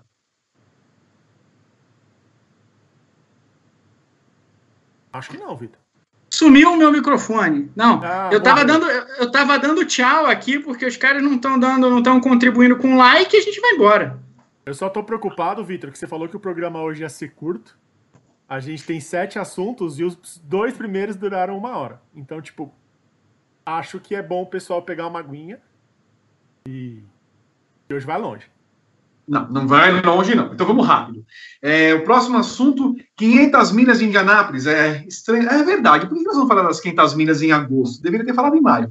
Enfim, Takuma Sato, 43 anos, 1,12m, vence pela segunda vez a prova, colocando seu nome um dos principais é, da categoria das 500 milhas, o vigésimo piloto da história a vencer pelo menos duas provas numa prova que foi amplamente dominada por Scott Dixon e que teria talvez como seu principal é, adversário Alexander Rossi, que acabou batendo depois de uma punição e tudo mais tal. Eu vou chamar Gabriel Curti para falar a respeito dessa corrida, mas primeiro, não tem como falar dessa corrida, Gabriel, sem é, falar do assunto que acabou de ser tema da Stock Car. É, a gente esperava, claro, que a Honda tivesse uma vantagem, mas assim, foi muita vantagem. Em nenhum momento a gente viu as Penske ou o mesmo Spencer Pigot, Rinos VK, Pat Howard tentando brigar pelas primeiras colocações porque não havia velocidade final. Eu, Eu acho que o, o primeiro ponto aqui, já para a gente aproveitar essa, esse gancho que você deu, é falar que o Joseph Newgarden e o Pato Ward fizeram grandes corridas em Indianápolis nesse final de semana. É, porque o domínio da Honda foi muito grande. Muito grande mesmo. No, no universo de 16 carros da Honda, o Newgarden ter chegado em quinto e o Ward ter chegado em sexto foram resultados exuberantes, né? Foram resultados muito bons de verdade.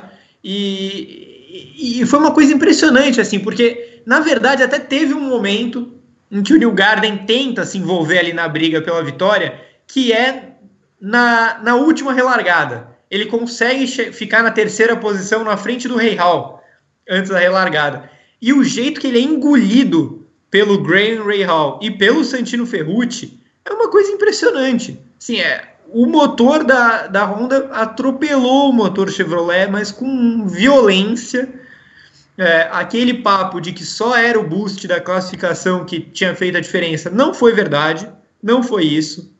É, sim, na classificação a distância foi ainda maior, até porque, tirando o VK na classificação, o melhor carro foi o New Garden 13 terceiro, mas mesmo assim na corrida ainda tinha diferença, sim. É, é, em nenhum momento a gente achou realmente que o New Garden fosse brigar pela vitória, nem quando ele se colocou ali em terceiro, faltando 50 voltas, nem o Pato Ward, que também fez uma corrida muito boa. É, a, a, a, briga estava desenhada para ser Dixon e Rossi. No momento em que Andretti erra no pit stop, e o Sato estava escoltando, tá? É, é justo a gente dizer que o Sato era o terceiro naquele momento e que ele parecia mesmo que iria atacar só no final, como aconteceu. Então, naquele momento do, do erro do pit stop da Andretti, em que o Rossi bate no Sato dentro do pit lane, é, ele muda a história da corrida, porque ele tira a única Andretti que estava na disputa, ele é punido, e, e, e aí na, na ânsia de recuperar as posições, ele sai batendo, sai loucamente fazendo traçados. Tem, tem um momento em que o Rossi passa cinco carros numa reta em que ele muda o traçado umas três vezes ali. Tava na cara que ele ia parar no muro. Assim, era questão de vo algumas voltas. Gabriel, a gente já aprendeu. O Rossi nervoso é o melhor Rossi. Não, é, é assim, entretenimento puro. Entretenimento garantido, mas é, é obviamente que ia dar no muro uma hora. É, mas ele mudou a história da corrida, porque ele tirou Andretti da disputa e, e, monopoli, e, e deixou aquilo um duelo entre a Ganassi ou seja, Scott Dixon, porque é, em oval é só o Dixon, e a Ray Hall, com o, o Sato atacando no fim e com o Graham também atacando no fim. Então, na, naquelas últimas 40 voltas, dava a impressão de que o Ray Hall conseguiria chegar no Sato e no Dixon, mas o Sato estava com um ritmo impressionante assim no final, muito, muito bom mesmo. Eles acharam o melhor acerto possível para atacar nas últimas voltas mesmo que o, que o Pigot não tivesse batido no fim, mesmo que a Indy quisesse da bandeira vermelha, é, o Sato ia vencer aquela corrida, porque o, o, ritmo final da, da prova do Sato era bem melhor que o ritmo do Dixon. Então foi uma vitória merecidíssima. É, como, como eu escrevi na análise de ontem, uma vitória muito merecida para o Sato e para a Honda. É, de coroa, né? Eu acho que assim, foi uma edição tão dominada pela Honda, tão dominada pela Honda, que o melhor acontecer era justamente um japonês vencer a corrida, como foi com o Sato. Então, foi a Indy 500 do Sato e da Honda, sem dúvida nenhuma. E é engraçado, né, Pedro Henrique que é um admirador, nós estamos inclusive vendo David Letterman, que é a, cuja máscara jamais conseguiria esconder o tamanho daquela barba de sivuca que ele hoje carrega. Dá aquela barba também, pelo amor de, pelo amor de Deus, que coisa feia, velho. Meu Deus do céu, mas David Letterman ser um vencedor, ser um, um team owner, campeão das 500 milhas, vencedor das 500 milhas de Indianápolis, Marum. É, na, só, antes do Marum, só, só para saber, é, a, o momento que define a corrida, que foi o negócio da punição do Rossi, você crê, Gabriel, que tenha sido justa a punição? Eu acho que foi justa sim. É, eu acho que foi um, um unsafe release tão, tão grande que, que não foi só perigoso, podia ter quebrado o carro do Sato. Foi uma batida considerável ali. Tá. Porque assim, eu, vou voltar nessa questão, eu vou passar para o Pedro e para o Gabriel, para o Guilherme, eu vou voltar nessa questão, porque tem um, tem um detalhe que, que a gente tem que depois olhar com calma nesse, nessa batida. Uh, Maru, sua impressão das quintas milhas de Indianápolis com o Sato vencedor, com uma Honda vencedora, você crê que eventualmente o Dixon, que reclamou que ah, eu estava andando mais lento porque eu estava poupando combustível, que é uma coisa que ele faz sempre, ele teria a chance de ganhar a prova? A chance teria, como até teve, né? Ficou ali o tempo inteiro. O carro ele tinha. Mas é uma decisão que você faz. Toda decisão que você toma, toda estratégia que você escolhe, você assume algum tipo de risco. E o do Dixon foi esse que dessa vez não se pagou. Dessa vez o Sato sobrou. Eu, eu primeiro queria dizer que eu concordo uh, sobre a punição do Rossi. Eu até tuitei na hora que o Sato era completamente inocente naquele, naquele momento ali, porque foi chegou a ser um pouco inacreditável que a, que a equipe tenha soltado o Rossi daquele jeito. Foi muito descuidado. Não era necessário. Uh, mas a, a, corrida, a corrida foi melhor do que eu imaginava, porque a gente chegou a imaginar uma procissão em Indianápolis. E não foi uma procissão. Foi uma corrida honesta, com alguns bons momentos, várias bandeiras amarelas. Não foi aquela, aquele tipo de corrida que a primeira bandeira amarela aparece com 135 voltas.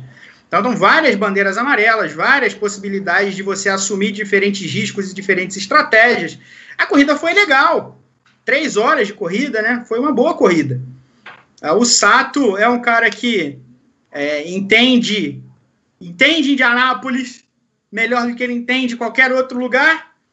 Aí tem seis vitórias na Indy, duas são 500 milhas. Eu até falei isso que o Gá falou, eu, eu, escrevi no roteiro, inclusive. Vitor Martins, você, você que é um, um, voraz leitor do roteiro do Paddock GP, com certeza viu que eu, eu falei isso. É, a melhor solução, a melhor, o melhor fim para a Honda nesse domínio era que o seu piloto favorito, seu piloto de estimação, Takuma Sato, ganhasse a corrida. E foi o que Tamagotchi. aconteceu. É o quê? O seu Tamagotchi. Exatamente, o Tamagotchi da Honda. Há muito tempo, né, o Tamagotchi favorito da, da Honda. A, a, a Real com três, dois carros no top 3, né? É, o Letterman comemorando é sempre um, um, suspiro de, de felicidade. Letterman, Letterman é um ídolo, né? É um cara eu sempre falo isso, um dos maiores apresentadores de televisão da história. O cara é um gênio, um gênio em absolutamente tudo que ele se propõe a fazer. Mas, uh, em geral, foi uma Indy, é, uma Indy 500 que não foi excelente, de maneira alguma, não foi, não está entre as grandes corridas que a gente já viu, mas foi melhor do que eu particularmente esperava. Eu esperava uma procissão. E até por erros, por uh, equívocos, por punições, batidas, acabou sendo uma corrida muito agradável dentro daquilo que, que se apresentava. Guilherme Blois, que tal a corrida desse domingo? Vimos imagens do Sato comemorando, levou seu milhãozinho e meio de dólares, está rico, não sabe de mais nada na carreira. Você também esperava uma procissão ou você tinha melhores esperanças para essa corrida? Que tal?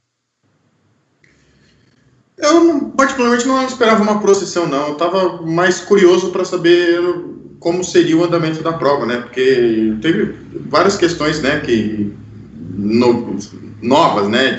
Uma Indianápolis sem público, tipo, é, é, uma coisa que chama muita atenção, causa um impacto muito grande. É, teve o Marco Andretti na pole com, com andando o fino no, no, no, treino de classificação e na prova já logo na, na, na largada já caiu para terceiro lugar. Então eu queria ver como é que ele como é que ele ia desempenhar, talvez fosse quebrar mesmo essa, esse estigma da, da, da família Andretti e tal. Eu gostei da prova também. Eu não, não, não como os meninos falaram, tá, tá, longe de ser uma das melhores indies de todos os tempos, mas dentro do que foi possível, eles entregaram, eles entregaram, entendeu? É... O Dixon tinha muitas condições de vencer a prova, né? Liderou boa parte da, da, da, da prova e, foi muito bem. Né? O Santino Ferrucci fez uma corrida absurdamente boa, né? Foi bem impressionante o desempenho dele também.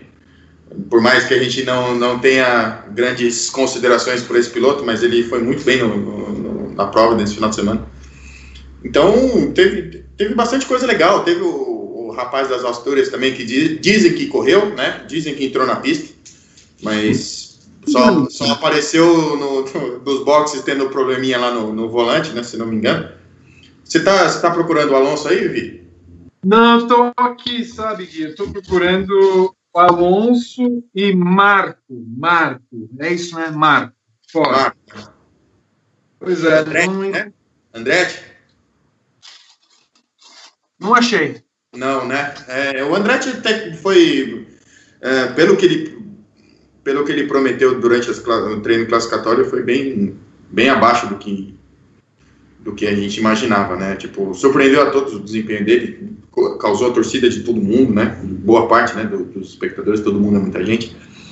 Mas o, o, o, momento decisivo da prova ficou pelo, pelo, pela poluição Rossi, né? E o, como vocês disseram, Rossi pistola o melhor Rossi, né? Solta o cara na, solta o cara na arena e deixa, deixa o menino brincar, entendeu? Ele foi com, foi com tudo tentando recuperar e estava bem evidente que ele ia realmente dar de, dar de bico no muro, né? Acho que, acho que talvez o único porém que eu possa fazer é que a questão da prova ter terminado em bandeira amarela. Eu acho que foi a grande questão, assim. Poderia ter tido a bandeira vermelha e proporcionar aos fãs do, do de Indy que já que não tinha público, já que não já que não, tá, a corrida foi feita em circunstâncias completamente diferentes do que a gente está acostumado, eu acho que a gente poderia ter visto a prova ser interrompida no momento do acidente do Pigot e a gente ser presenteado com as cinco últimas voltas aí. Quem sabe o que poderia acontecer. Mas a vitória do Sato foi extremamente merecida, assim, ele foi muito bem, foi muito bem mesmo. É, inclusive foi a reclamação do Dixon no final da depois da, da corrida, claro, ele esperava que houvesse bandeira vermelha para que tivesse a relargada e duas, eventuais duas voltas finais para a disputa das 500 minas. Eu falei para vocês que eu tinha uma dúvida em relação ao acidente, o incidente né, dos boxes que deu a punição ao Rossi, porque todo mundo vê que há duas faixas ali no, nos boxes, né? Assim que você sai da sua posição de boxe, você é obrigado a ir para a faixa externa, né? E quem estava fazendo a faixa externa naquele momento e que veio muito bem na, nas trocas de pneus era Pato Howard. Então, Pato foi o primeiro a parar porque os boxes dele eram mais para trás, vinha passando, fez uma boa parada. O Sato tinha saído logo atrás e não conseguiu se encaixar ali na fileira externa. E nisso o Rossi é solto, né? É, há uma imprudência clara da equipe, mas o Sato também não estava no lugar teoricamente certo justamente porque o Pato Ouro estava do lado dele ali. Então, é, foi uma questão que foi levantada, inclusive, inclusive pela Andretti, mas assim, olhando no primeiro momento, me parece que ele merecia a punição, mas havia um carro ali que não era para estar naquele momento, que era o carro do Sato. Talvez, talvez eu tivesse deixado passar, até porque os carros não tiveram nenhuma avaria naquele momento, justamente por essa questão toda, mas os nossos comentaristas já falaram que sim, merecia ser punido com, com o cadafalso, com a Morph. Aliás, eu queria mandar um beijo para James Davison, que mais uma vez honra a gente, não terminando a corrida, mas dessa vez não foi com uma batida, foi com a bola de fogo que se transformou. O pneu dele, fascinante a cena do carro, com cinco, com cinco voltas, o, pneu, o freio estourar, é algo fascinante, só coisas que vemos nas 500 milhas. É, o Gabriel, há boatos que correram Fernando Alonso, Hélio Castro Neves, Tony Canaan e Marco Andretti, que liderou um total de zero. Zero volta no da pole. O Marco Andretti não, não, liderou nenhuma curva. Foi uma coisa impressionante. É, mas assim, me parece muito claro que, que a Andretti não acertou é, o carro do Marco para tráfego, né? É, a partir do momento em que ele vai para trás, na, no, na primeira volta ele já o carro começa a tremer e ele já cai para quinto, muito rapidamente. E então, e ele falou, né, no, no rádio, logo depois da primeira parada, que o carro dele estava meio perdido, né, meio luz, que eles falam. Então, é, tava na cara que, que, tava na cara que ele não ia conseguir andar num ritmo bom do jeito que tava. Andretti errou vários acertos nessa prova. O Hunter Ray também tava com um carro bastante complicado. É, o Zach Witt não conta, né, mas o, o Hinchcliffe também não foi em nenhum momento. Um, nenhum momento. Não, o Witt é ruim. O, eu, eu, preciso dizer, eu fiquei com medo do Zach Witt porque faltavam 15 voltas e ele e o Chilton estavam na, na pista ainda. Aí eu falei: ah, não, não, é o Rossi, só que o Rossi repetido é o 20, não pode ser. Aí ele parou e, graças a Deus, não, não ganhou a corrida, porque seria uma, uma mácula histórica para Indianápolis. Mas continuando nos, nos que você perguntou. Tony Canan, eu acho que o Tony fez uma grande corrida até a última parada. O Tony chegou a andar na oitava posição, passou cerca de 40 voltas no top 10, é, oscilando, vai oscilando entre oitavo e décimo segundo, o que para a Foyt é uma marca excelente. De novo, a Foyt andando melhor em Indianápolis do que em outras provas, mas o Tony sempre andando espetacularmente bem em Indianápolis. Ele anda demais lá. É o piloto que mais vezes, mais corridas liderou na história de Indianápolis, o Tony. Liderou 14 provas. É, dessa vez ele não liderou, mas fez, mas fez uma corrida muito decente. No final, teve um problema com combustível que ele teve de poupar e acabou na 19 posição. Foi um erro de cálculo ali da Foyt. O Hélio, o Hélio fez uma corrida boa também, muito boa. É, o Hélio larga em 28 e consegue levar a, um carro da Chevrolet é, para quase o top 10. Né? O, o Hélio terminou na 11 posição e ele Chegou foi o terceiro. Quinto, né, Chegou até a andar entre o quinto lugar num determinado momento da prova, né? É, aquele momento era um momento de estratégia variada, né? Porque ele estava numa estratégia diferente junto com o Pagenot mas de ritmo verdadeiro, ele conseguiu quase um top 10. E, e se a gente pega o geral, foi o terceiro carro da Chevrolet. Ele só ficou atrás do New Garden e do Award, que a gente já falou aqui, que fizeram grandes corridas, ótimas corridas. Então eu acho que a corrida do, do Cássio Neves foi muito boa, ganhando 17 posições, é, é uma marca excelente, assim, e, e, me parece claro que se o Hélio quiser, ele vai ser titular ano que vem. É, o Tony também, tá? É, se se eles mereciam espaço no grid ainda no ano que vem, eu não tenho a menor dúvida disso. Vamos torcer para que eles se encaixem, né? Que o Tony adie essa última dança dele e que o Hélio consiga uma vaga de titular. Agora, Alonso, esse foi realmente completamente sumido. Cara, uma coisa impressionante. É... Eu estava conversando com a Eve ontem, depois da corrida. Eu não sei se o Alonso chegou a aparecer cinco vezes na transmissão. Foi, foi uma. E, e, me parece natural, porque ele não fez nada. Nada. Os momentos do Alonso quase batendo no muro. O Milton Neves apareceu mais que o Alonso na, na transmissão. apareceu, apareceu, de fato, mais que o Alonso. O, o, Alonso quase vai ao muro numa, na primeira participação dele na câmera, que ele é espremido numa relargada. Depois aparece dando aquele problema nos boxes, em que não consegue engatar a marcha e tal. Ele falou que deu um problema em que nenhum pit stop, todos os pit stops estavam tendo de fazer no, empurrar o carro, fazer pegar no tranco, é, mas isso não é justificativa, né? O Alonso andou o tempo inteiro muito atrás dos companheiros de equipe. É, o Eskel, o Eskel cometeu um erro de novato muito feio naquele, naquela batida do Daly, em que ele tomou um susto e, e um susto tão grande que ele vira o carro direto no, no, no muro interno. Mas o Alonso ia terminar atrás dele e terminou muito atrás do Pato Ward. É, é uma, uma edição que ele diz que ficou feliz por terminar, mas eu acho que esse é o único ponto positivo de verdade, foi ele ter terminado a corrida. De resto, nada, nada. Ele foi pouco combativo, ele não era um carro rápido, é, ele só apareceu quase batendo, problema nos boxes, quando ele ficou na frente do Dixon para tomar uma volta, que acabou não tomando. É, mas de, de, desde o TL2 a impressão de que ele perdeu o carro ali, naquele acidente, e mais do que isso, ele perdeu o carro e perdeu a confiança também.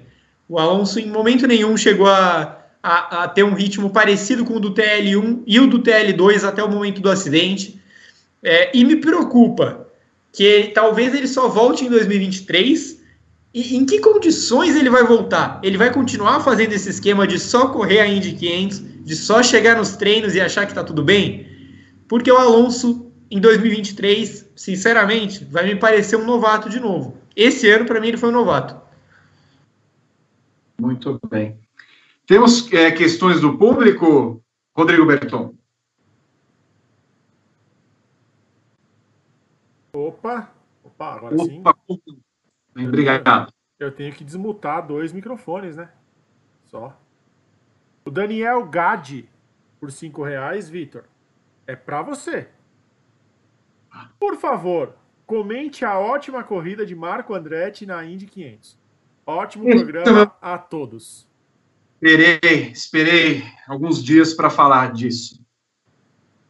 Bad. Pronto. Ai, ai. Próxima pergunta, Berton. Não, não faz isso não, Vitor. Responde o menino. Ele mandou cinco reais. Não, mas se esperava isso do Marco, se esperava isso do Marco. O Marco, ele foi rápido, ele é um cara rápido. Teve muita dificuldade em fazer a pole. Agora, acerta um carro errado e ele não consegue se recuperar, duas voltas na asa aqui no próximo box, tira meia aqui na próxima. Não vai, vai, não adianta. Não adianta. A, a André, para mim, a parte André... mais legal dos Andretti foi o Mário e o Michael e o Marco antes da corrida começar. Daí acabou os Andretti na corrida. Foi a coisa mais legal. Hunter Rendo até que bem, não foi mal, mas assim, pô. Mas você tem seis carros na corrida. O único que andou ali foi o Rossi. O resto, rapaz, não fez nada, nada. Vergonha. Nem o Hinchcliffe foi bem na corrida. Desapareceu. E o Shando Kate mandou 5 reais. Pode-se dizer que a Honda da Fórmula 1 colaborou para o domínio da Honda na Indy? Marum. A Honda da Fórmula 1? não sei, não entendi. Acho que eu não entendi. Eu acho que ele quis dizer que se o crescimento da Honda na Fórmula 1 ajudou alguma coisa no desenvolvimento do motor da Indy. Elas trabalham juntas. Não, é completamente diferente. A Honda que trabalha na Fórmula 1 é a Honda japonesa, a Honda que trabalha na Índia é a Honda americana. Inclusive, a Honda americana queria o Alonso na Andretti esse ano e foi a, a, a mãe lá a japonesa que, que deu o negativo. Então, ah. são duas divisões completamente diferentes. É, eu acho que pode, pode ser nesse sentido de que sem Alonso a Honda chegou à glória na, na Indy, se livrou do Alonso por causa da Fórmula 1. Só, mas é o único paralelo que a gente pode fazer. E esses foram os superchats do bloco da Indy, Vitor. Tem mais alguns ainda de Fórmula 1 e Fórmula 2 que vão ficar para os próximos blocos. Só para saber, nós temos quantos, quantos likes? 386. Lembrando, lembrando que a meta é 875. 875. Depois eu não quero reclamações. Ah, o programa acabou rápido. Ah, não sei o quê. Vamos, ó, vamos, vamos para o intervalo, que eu não tenho tempo, porque nós temos que ir rápido. Ó, o segundo bloco, já vou avisando para vocês. É resposta de um minuto no máximo cada um. Ouvi. Eu até. Pois não? É, só lembrando que a gente não fez briefing ontem das 500 milhas de Indianápolis por culpa da galera que não deu like no programa da semana passada. E Gabriel Curti levanta o dedo, se levantou o dedo tem informação. É, é são 30 segundinhos só para a gente não deixar passar, porque tem Gateway nesse final de semana. É, a Indy não para. Tem uma rodada dupla de corridas no oval curto de Gateway. É, e eu, inclusive, subi uma análise horas atrás no Grande Prêmio, dizendo que é tudo ou nada para Joseph Newgarden. Se o Newgarden não passar o carro, atropelar nesse final de semana numa pista que ele vai muito bem e que a Penske e a Chevrolet devem ir melhor do que as adversárias, é, o Dixon está muito, muito, muito perto do ex-campeonato. Vem aí a primeira vitória de Pato Ward. Boa, boa aposta também. Quem vence as corridas então? Pato Ward e quem mais, o Maru? Pato Ward e Graham. Guilherme Blois. Eu vou de New Garden. Vou de New Garden nas duas, vai. Vou. Pra dar graça no campeonato. Uhum. Gabriel. New Garden ou Ward? Berton. Dixon e Rossi. Lembrando que a Honda tomou um pau na, em Iowa, hein? Eu vou de Howard Howard e Eskew. Pronto. Que isso? Virou McLaren Boy aí? Virei. Ô, Vitor, para encerrar mesmo, Danilo Benítez mandou cinco reais e um centavo. 5.01. Só ressaltar essa voz de reclamação maravilhosa de Victor Martins. Obrigado. Obrigado, muito obrigado. Termina o primeiro bloco do Paddock GP em plenas nove e tanto. Era um programa de meia hora. Voltamos daqui a pouco com o segundo bloco do Paddock GP. Você conhece o Tire Life Pirelli? Agora você tem até um ano de proteção contra perfurações, cortes laterais e bolhas em diversas medidas de pneus Pirelli. E o melhor, sem nenhum custo adicional. Consulte as revendas oficiais e medidas participantes em pirelli.com.br barra Tire Life e aproveite. Não tem Neves daqui não. De volta com o segundo bloco do Paddock GP. Estamos aqui no nosso bloco expresso e eu peço rapidez, quick, quick, tá? Nos temas.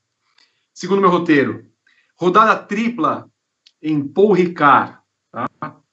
Duas vitórias de Arthur Leclerc, né, o filho do o filho, o irmão do, do Playboy Monegasco, e uma de Gianluca Petekov, que lidera o campeonato com cinco pontos de frente para o Monegasco gente badalada como Yuri Vips, o Yuri Vips que vai é, para a Fórmula 2, né, no lugar do Shang Lael, certamente vai terminar na frente dele, e Jim Chadwick. Esses dois já ficaram bem para trás. O Guilherme Blois, você acha que é apenas Petekoff contra Leclerc e Juninho? Acho que tudo caminha para isso, né, Bi? É, estão trocando, vi trocando vitórias e quando um não vence o quando um vence o, o, o adversário conquista o segundo lugar. Então eles vão vão brigar forte aí pelo, pelo título desse ano. Eu acho que a gente não vai fugir muito do, dessa dupla aí, não. Gabriel. É, acho que a gente precisa deixar bem claro que a Fórmula 3 regional tem uma disparidade dos carros muito grande. Então a Prema é muito superior às outras equipes do grid e por isso o, o Vips não tem a menor condição de brigar por nada nesse campeonato e, e, e, assim, o Vips nem estaria no grid essa temporada, né? Ele só colocou para preencher a temporada dele com a Super Fórmula, que ele não sabe se vai conseguir correr, por causa da restrição de entrada no Japão e tal, um problema que o Sete Câmara também está passando. Então, é, o Vips é um quase um convidado aí com um carro muito mais lento do que os outros. É, a minha expectativa era ver o quarteto da Prema brigando pelo título, porque eu gosto dos quatro pilotos que a Prema tem. É, mas a James Chadwick teve um final de semana muito complicado, desde a primeira corrida em que ela, é, em que ela teve um incidente, e, e o Rasmussen não foi tão bem assim. Mas eu acho que Petekoff, Leclerc e Rasmussen brigam pelo título. O Vips, Marum, é um, é um convidado VIP da Vips? Excelente, excelente. Vips abriu mão já da estreia da Super Fórmula, né? Ele só vai poder correr em Okinawa é Okinawa, não? Okinawa é um lugar de batalha da Segunda Guerra Mundial, não? Tô, tô confundido. É Okiyama, não é? Agora eu confundi o nome da cidade. Mas é no fim de setembro. Ele precisa tem é, período mandatório de, de isolamento, né? De quarentena, Oka, duas Okayama. semanas. Okayama. É, Okinawa é uma batalha famosa da, da, da Segunda Guerra Mundial no Pacífico. Desconhecida, inclusive, mas muito sangrenta. Se quem gosta, vai lá pesquisar. Okinawa, Maru, Okinawa é a terra do senhor Miyagi. Você não dê outra conotação para Okinawa que não seja essa. É verdade. Não, mas o, o, o, eu acho que vai, vai acabar ficando entre, entre Leclerc e Petekoff, porque o Rasmussen já ficou para trás e, e, não parece que, que vão perder muitos pontos, né? É difícil tirar a desvantagem. É, é um pouco decepcionante o desempenho da Jim Chadwick. A gente sempre lembra que é importante é, levar em consideração a idade do, dos pilotos nessas, nesse tipo de categoria. O Petekoff é muito mais novo, muito mais novo mesmo. Então, assim, para ele é uma, é uma baita vitória conseguir chegar na frente, mas a gente também não, não pode dar, é, não pode cravar definições, porque a gente sabe que nesse tipo de categoria mesmo carros da mesma equipe têm diferenças muito grandes, né? Então, então, a despeito de não ter, não estar competindo com os seus companheiros de equipe, a gente não sabe se a Jamie Chadwick tem um carro tão bom quanto o deles, apesar de ser da mesma equipe. Mas acredito que a briga fica entre os dois.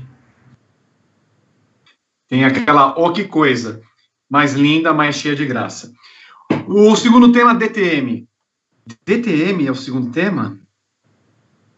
René Rast, Lucas Auer venceram na segunda rodada dupla em Lausitz Ring. A vitória de Auer é a primeira da BMW na temporada 2000. Nico Miller é, ainda tem ampla vantagem Haas e Robin Freins no campeonato. É quase uma filial da Fórmula E, basicamente.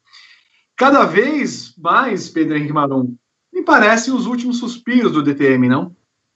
É, então, é, é, a, a, BMW, que em tese ainda está ali, não consegue competir, tem não tem nem metade dos pontos da Audi e o campeonato está começando só. Então, assim, é, conseguiu ganhar uma corrida com o Lucas Oyer no, no domingo, mas muito atrás, muito pior.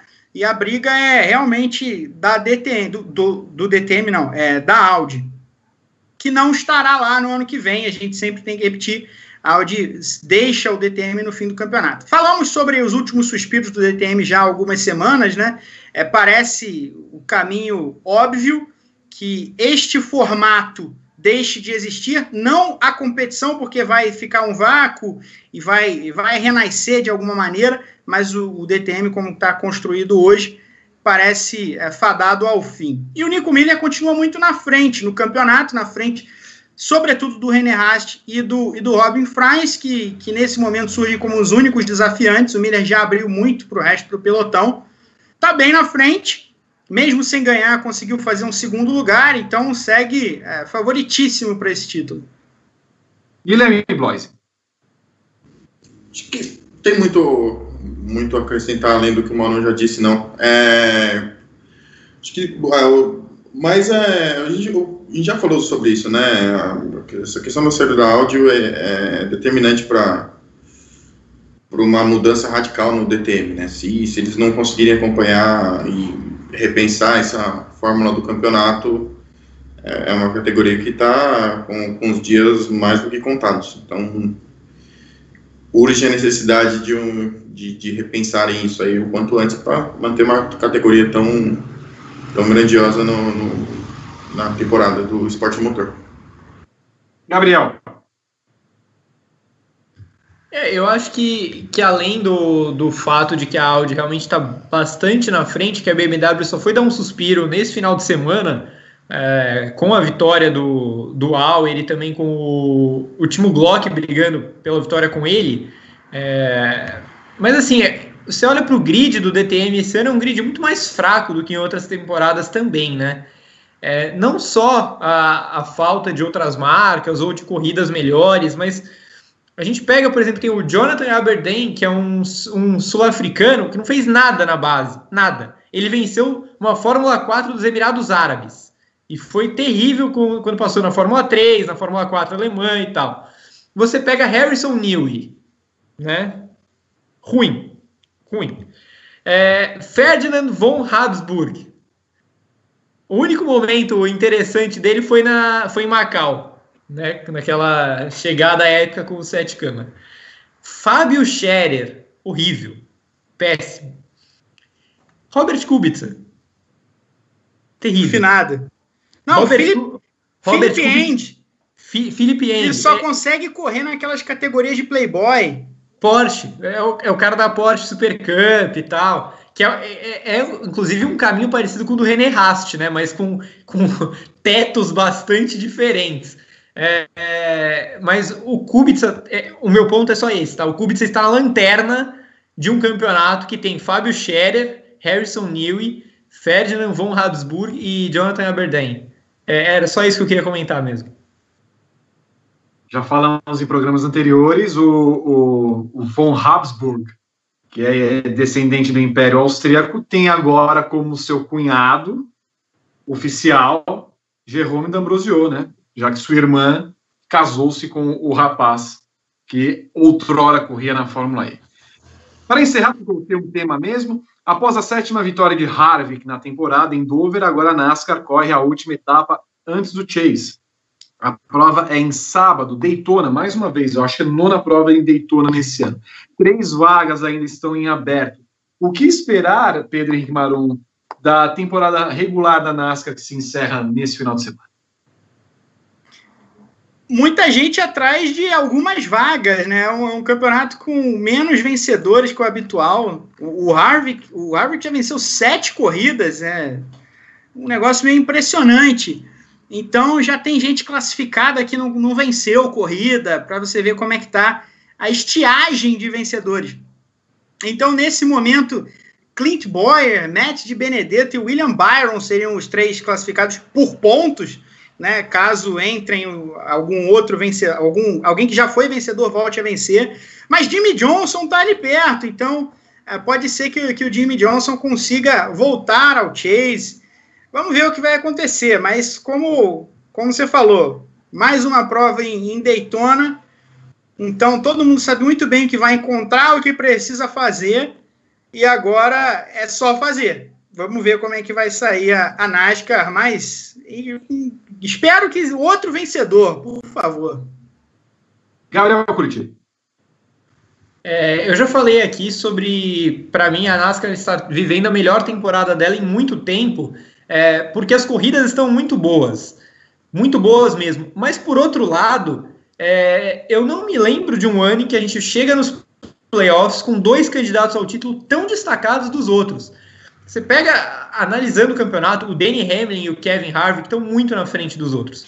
É, é, óbvio, a gente não pode menosprezar o que um Joey Logano pode fazer nos playoffs, é, é, um que o Brad Keselowski pode fazer, um Martin Truex Jr., os Bush podem fazer, é, mas é inacreditável como o Hamlin tem um carro mais rápido na maior parte das vezes, e por isso ele já tem seis vitórias, e como o Kevin Harvick é, o, é o, realmente o The Closer, é o cara que cresce no final de um jeito impressionante. É, ele, tem, ele é muito clutch. É, e esse apelido dele de The Closer é, é, um apelido muito justo. É um cara que cresce nas voltas finais. Quando tem prorrogação, você pode botar umas fichinhas no Harvick que ele vai atacar. É, então esses dois são os favoritos destacados ao título. Pelas vagas que estão sobrando, é, o Boyer vai se classificar com certeza. Eu espero muito que o de Benedetto se classifique, porque a temporada dele é muito boa, apesar de uma refugada feroz nesse final, em que ele deixou o Jimmy Johnson e o Eric Jones se aproximarem dele. É, e pela última vaga, eu torço para que o Jimmy Johnson passe o William Byron para que ele possa se aposentar da NASCAR, pelo menos nos playoffs. Guilherme Bloising, Bom, é, eu espero que a próxima etapa da NASCAR traga novos termos em inglês para a gente usar aqui no, no Paddock GP, que a gente está batendo recorde hoje, tá, tá um fenômeno. Estamos voando hoje. Então, mas eu acho que a grande questão da prova de, do final de semana é que definir os seus três últimos classificados para o playoff, né? Eu acredito que vai ser o de Benedetto, o Jimmy Johnson e o, e o Boyer mesmo, que vão, que vão entrar nesse, nesse chase aí. É, Rodrigo Berton, rapidamente, meta do like, como é que estamos? 427. É, temos questões? Tem uma pergunta, Vi, e, mas é de Fórmula 2. Eu vou aproveitar o bloco expresso para a gente balancear um pouco as perguntas, deixar as de Fórmula 1 só para o terceiro bloco. Já podemos dizer que, pelos bons resultados de Felipe Drogovic, que ele é melhor do que Sérgio Sete Câmara? já começam a surgir as comparações do público entre os pilotos brasileiros, e na minha opinião mais atrapalha do que ajuda. E vocês, o que acham? Gabriel? É, eu acho que o Sete Câmara nunca teve uma temporada tão boa quanto a do Drogovic nessa temporada na Fórmula 2. Mas eu não cravo que ele seja melhor do que o Sete Câmara por uma temporada é, de alto nível. O, o Drogovic, por mais que tenha tido um carro muito ruim ano passado, ele teve uma temporada completamente apagada. Então eu, eu espero, eu quero esperar mais algum tempo para poder cravar que ele é melhor que o Sete Câmara. O Sete Câmara é um bom piloto. Marum? Eu acho que o, o Sete Câmara teve uma temporada muito interessante, pelo menos o final ali, a, a segunda metade, quando ele esteve na MP que o carro da MP era muito pior do que é o do Drogovic hoje. É, não sei, é, a gente é uma amostragem muito pequena, né? Não tem nem metade da temporada. A gente tem que tomar cuidado para tomar, para fazer esse tipo de, de definição. O Drogovic é um bom piloto, rápido, está numa equipe que foi repaginada e que dá a ele um bom carro e chance de, de pontuar, chance de brigar por vitória. Aí o Sete Câmara teve ótimos momentos também na Fórmula 2, outros nem tanto, mas precisa ter calma, precisa ter calma, os dois não têm uma idade tão diferente assim, e o, e o Sete Câmara teve uma amostragem muito maior na Fórmula 2. Gui? A comparação atrapalha, né? É, acho que não tem. Acho que, por mais que os resultados do, do Drogovic esse ano sejam surpreendentes, né, de uma certa maneira, até por conta do, do carro da MP, que não é do, do, o melhor carro do grid, então está um pouquinho longe de ser um dos melhores carros do grid, mas ele tira o máximo que o carro pode oferecer. Eu acho que ainda não tem, a gente não tem condição de fazer essa comparação entre eles e dizer qual é o melhor. É, são poucas corridas, a gente nem tem uma temporada completa ainda, então que não é, atrapalha. É, é a gente está numa ânsia uh, tão grande de ver um piloto brasileiro na Fórmula 1 que fica a gente alça o piloto ao, como melhor e derruba ele como como um piloto péssimo em questão de segundos assim. Então acho que precisa ter calma. O Brasil vai voltar aos poucos no grid da, da Fórmula 1, não vai ser a forceps como muita gente está tá querendo. Só para terminar, pessoal, eu estou vendo comentário no, no, nosso chat aqui, dizendo que o Sete Câmara demorou quatro anos para vencer uma corrida na Fórmula 2. Absolutamente não é verdade. Ele ganhou no primeiro ano dele. Em que lugar? Na Áustria ou na Bélgica? Bélgica. Na, na, na Bélgica, Bélgica, Bélgica. Com a MP. Na Bélgica. Bom, uh, rapidamente, Berton, número 452 likes e R$ 81,01 em superchats. Lamento, nós teremos só 18 minutos, portanto, de Fórmula 2 nesse programa. Termina 1. o segundo bloco. Fórmula 1, claro, foi o que eu falei. Obrigado. Estamos terminando o segundo bloco do Paddock GP. No próximo bloco, nós teremos Fórmula 1, que é o que eu havia falado. Você conhece o Tire Life Pirelli? Agora você tem até um ano de proteção contra perfurações, cortes laterais e bolhas em diversas medidas de pneus Pirelli. E o melhor, sem nenhum custo adicional. Consulte as revendas oficiais e medidas participantes em pirelli.com.br barra Tire e aproveite. De volta com o Paddock GP, nós temos pouco tempo, então vamos já direto dos palpites. Não, não. Uh, escuta, tivemos a Williams foi vendida para a grande, a histórica, a, a garagista Doralton Capitals, né? Anos e anos de tradição no automobilismo, né? Prestando muitos serviços há anos realmente para a contribuição do nosso glorioso esporte a motor. É, posso aqui citar vários momentos em que a Doralton teve uma presença marcante, né? Uh, Quanto tempo, é, Pedro Henrique Maron, vai durar a Dorilton? Eu tenho a impressão que, na verdade, ela está ali como se fosse uma, uma empresa para recuperar financeiramente. Uma vez que ela obtém o seu lucrinho lá e tudo tiver ok, ó, vamos encontrar um vendedor, vamos encontrar aqui uma parte, ó, chispa daqui. É, vamos ver, porque é, é sempre. A gente nunca tem certeza de qual envolvimento com o esporte é, novos donos ou novas empresas, consórcios que aparecem para para mandar em algum lugar tem com o esporte. Um exemplo aqui de outro lugar, a gente pega no, no, futebol, por exemplo, desde que começou a possibilidade de abrir os clubes na Europa para capital financeiro, vários clubes foram arruinados por, por donos que caíram ali de paraquedas. Eu digo aqui isso aconteceu com o Málaga da Espanha, aconteceu com o Portsmouth da Inglaterra, enfim, aconteceu com vários. Mas em compensação, o Chelsea teve o seu dono para sempre, que é o Roman Abramovich, que não só comprou um brinquedo de estimação uh, que, tem uma, que tinha uma torcida já muito grande, como está à frente desse brinquedo há quase 20 anos e levando muito a sério e mudando o Chelsea de patamar no futebol internacional. A gente tem exemplos como esses em vários lugares. A gente pode citar na, na NBA, por exemplo, clubes ah, que, são, que são arruinados por donos desastrosos. É o caso do New York Knicks, por exemplo. E outros que têm ótimos donos, que entendem, que se preocupam, que cuidam do riscado.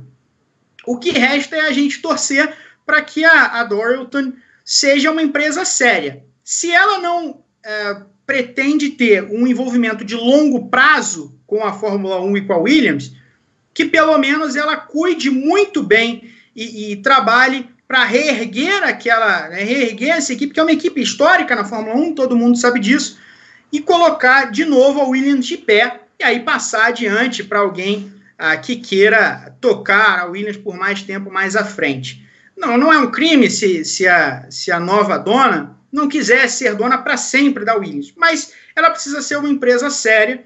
E, e, se não for uma empresa séria, se ela não tiver interesse em reerguer a Williams financeiramente, isso precisa ir para a conta do Liberty Media e da Fórmula 1.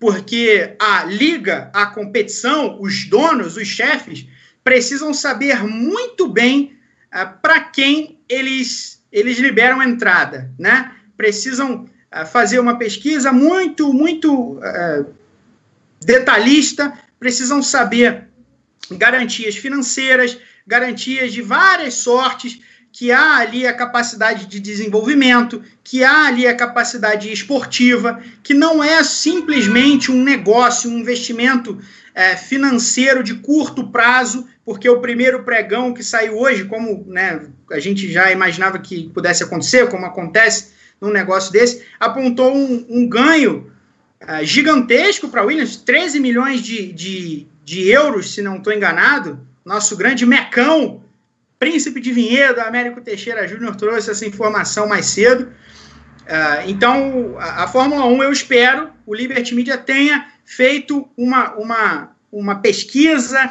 tenha uh, se inteirado bem de quem é a Dorilton e do que ela quer na Fórmula 1, do que ela quer com a Williams. É o fim de uma era, a Williams era mesmo um elo perdido na Fórmula 1, mais hora, menos hora isso aconteceria, e agora é torcer para que não não tenhamos um, um novo dono caótico numa equipe que é histórica, mas que dessa forma, como ela estava estabelecida historicamente, ela não iria mais adiante. Guilherme Blois o Pedro Henrique Maron falou que não é um crime, mas é um castigo para a Fórmula 1 ou até mesmo para Claire Williams e Frank Williams que não souberam administrar a equipe nos últimos anos? Castigo? Cara, acho que. Acho que já era um fim meio que. Já era o, um fim meio que já decantado, assim, né? Que, que isso aconteceu. A maneira que a Williams vinha sendo gerida nos últimos tempos já não estava mais adequada com, com, eu não vou dizer a modernidade, mas com os tempos que a gente vive hoje, né? Então, acho não, eles não estavam conseguindo acompanhar a evolução dos carros. A gente teve nessa era híbrida somente uma temporada realmente boa da Williams, né? E as últimas temporadas a gente veio decaindo consideravelmente. É, se eu não me engano, te, acho, acho que teve uma, nas últimas duas temporadas, duas, três temporadas, a Williams somou nove pontos, oito, nove pontos, uma coisa assim. É uma coisa bem surreal para um, uma equipe do tamanho da Williams, né? Então, a maneira que ela, como ela vinha sendo gerida já não tinha mais condições. Então, entra esse, essa empresa de, de, de investimentos privados que atua na, na saúde, né, nos, nos, Estados Unidos. E o, que eu espero dessa, dessa empresa é que, ao menos, é, recuperem financeiramente a Williams. Assim. Acho que em termos esportivos a gente não vai ver muita coisa nessa temporada e na próxima, né, por conta da, do, por conta do, do, da manutenção do regulamento desse ano e até por conta do que aconteceu, é, do que acontece de acordo com a, por conta da pandemia. É, a gente vai ver uma, vai ver uma novidade talvez assim na Williams em 2022, né? É, pra, é, na, acho que é nesse nesse, é, nesse segmento que a gente vai poder observar alguma questão de mudança na Williams. Acho que para esse ano de, de em termos esportivos, a gente não vai ter muita, muita mudança do que já vem do que a Williams vem, vem demonstrando já durante esse ano. Garantem a Darlington os dois ali no, no comando da equipe, né, Gabriel? Tanto Claire Williams quanto Frank. Mas o Frank menos, né? Ele tá ali é uma figura é, meramente presente em algumas das corridas, né? Dado o seu estado físico. Mas a, a Claire deve continuar ali na, na, gestão da equipe, a não ser que a Darlington arrume uma pessoa que tenha minimamente um conhecimento para que a substitua no comando da, da operação. Não dá para dizer que é uma grande notícia a, Claire continuar na gestão, né? Ela está entre, entre os três, quatro chefes aí que balança, deveriam balançar muito no, no cargo pelos desempenhos das últimas temporadas. Né? A gente pode colocar o Abitebu, o Gunter Steiner, o Matia Binotto, é, e acho que a Claire Williams está nesse grupo de, de que não está entregando os resultados. Carro, os carros da Williams são horrorosos nas últimas temporadas, né?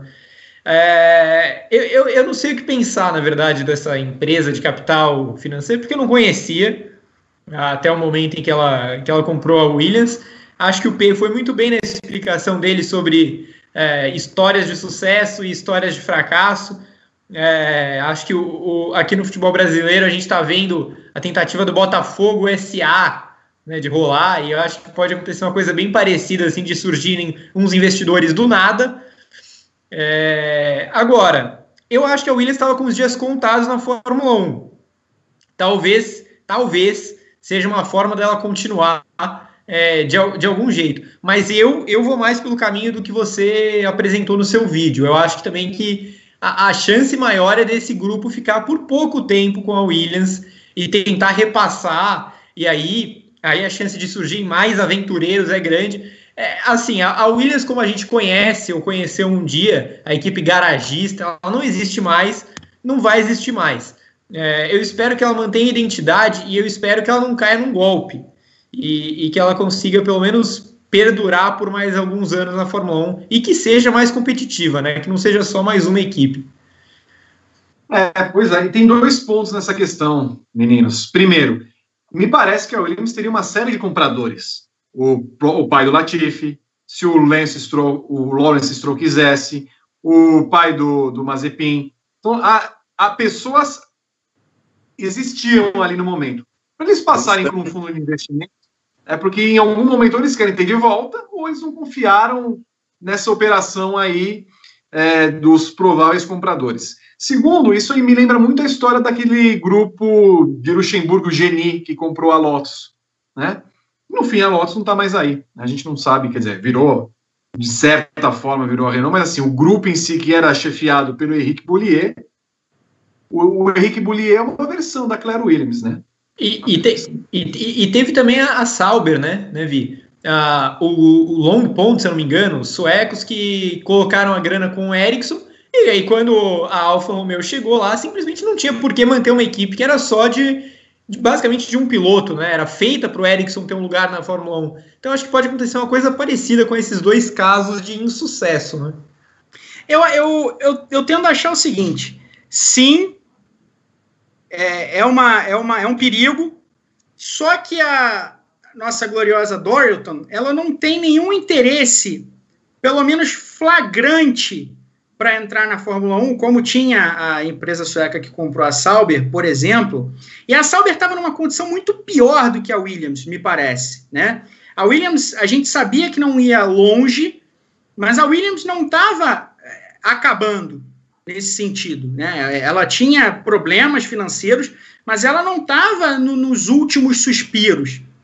A gente sabia que para não deixar chegar nesse, nesse ponto, haveria uma venda, eles já tinham falado e tudo mais. Uh, agora, a Dorilton é uma empresa séria, é, um, é uma é desses, desses capital de, capitais de investimento que compram qualquer coisa. Né? Então, tem, tem lá, você abre o portfólio da empresa e tem é, é, companhia de saúde, companhia de alimentação, companhia de tudo, de tudo.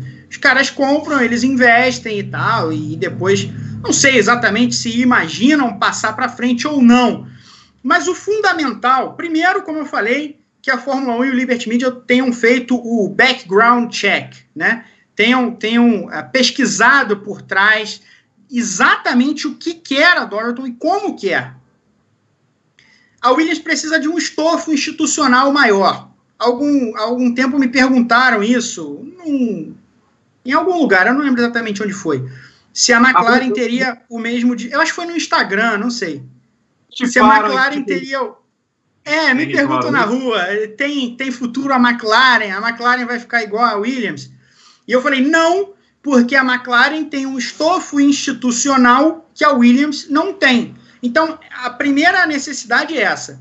A Williams precisa ter um estofo institucional maior, ela precisa se, se bancar, ela precisa é, existir com as próprias pernas, que era algo evidentemente não aconteceria desta maneira, né? Com essa com essa com esses donos, com essa forma como ela é historicamente tocada.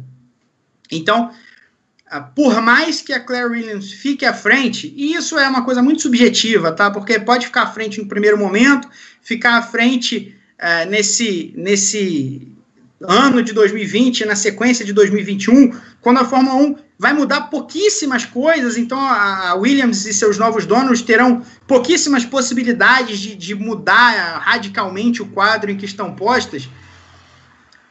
Deixar a, a Claire Williams continuar sendo a chefe de equipe significa muito pouco, significa muito pouco, porque pode chegar no momento em meados de 2021 é, se preparando para as novas regras de 2022 e mudar a chefia. Então, eu não, eu não, não guardo muito peso nisso, necessariamente. Mas é, é fundamental, repito, a Fórmula 1. E eu critiquei muito a Fórmula 1 algumas semanas com relação a, ao embrólio do projeto do autódromo aqui do Rio. É um tanto parecido, apesar de ser completamente diferente, porque o assunto é completamente diferente a Fórmula 1 precisa ter muito cuidado e saber exatamente onde ela está pisando e quem está pisando nela. Quem, porque é aquela coisa do, sabe, o vampiro que ele não entra na sua casa a não ser que você convide. Uh, essas empresas, elas precisam do convite da Fórmula 1. Você não pode convidar um vampiro. Você precisa convidar alguém sério para vir tomar conta não só de uma equipe, mas de uma das suas grandes equipes, de uma marca que é histórica na Fórmula 1, pela qual já passaram diversos grandes pilotos, que soma inúmeros títulos uh, de, de pilotos, de construtores, décadas de participação, né? a grande equipe da Fórmula 1 durante uh, muitos anos, né? com, com mais conquistas do que a Ferrari na, na disputa direta, a grande equipe dos anos 90, enfim. A Williams é muito grande para ser para que a Fórmula 1 deixe ela ser passada na mão de qualquer um. Então, se a Dorilton não fizer um trabalho sério, não conseguir formar uma, uma, uma substância institucional na Williams, que hoje não tem, repito, uh, e, e colocar a Williams para andar com as próprias pernas, e aí que eles façam o que for necessário no futuro, a, da forma como eles trabalham. Se, se eles acharem que de, devem vender a equipe a, mais uma vez lá para frente, quando ela estiver já caminhando bem, novamente, que tomem cuidado, todos os envolvidos, com quem vai a, tomar esta equipe em suas mãos. Mas é fundamental que todos os envolvidos, os que vendem, os que deixam vender e comprar, saibam bem quem é que compra a Williams não é uma equipe qualquer. A Williams não é aquela Lotus trazida dos, dos mortos. Ela não é a, a. Ela não é outras equipes nanicas que surgem. A Williams é muito grande e, e, e não podem deixar que a Williams seja assassinada de um jeito absurdo como esse, de simplesmente passar adiante para alguém que não é sério. Muito bem. Chamo o Rodrigo Berton. Temos questões, Rodrigo Berton, sobre Williams e Fórmula 1 e afins? Opa, temos sim, Vitor. A gente tem três superchats, dois de antes do programa e um que chegou agora. O Splash and Go Podcast, ele mandou 10 reais e ele traz mais um termo em inglês para a gente hoje, que é o Private Equity. Gente, Private Equity é assim compra, fatura uns trocos e sai. Será assim de novo.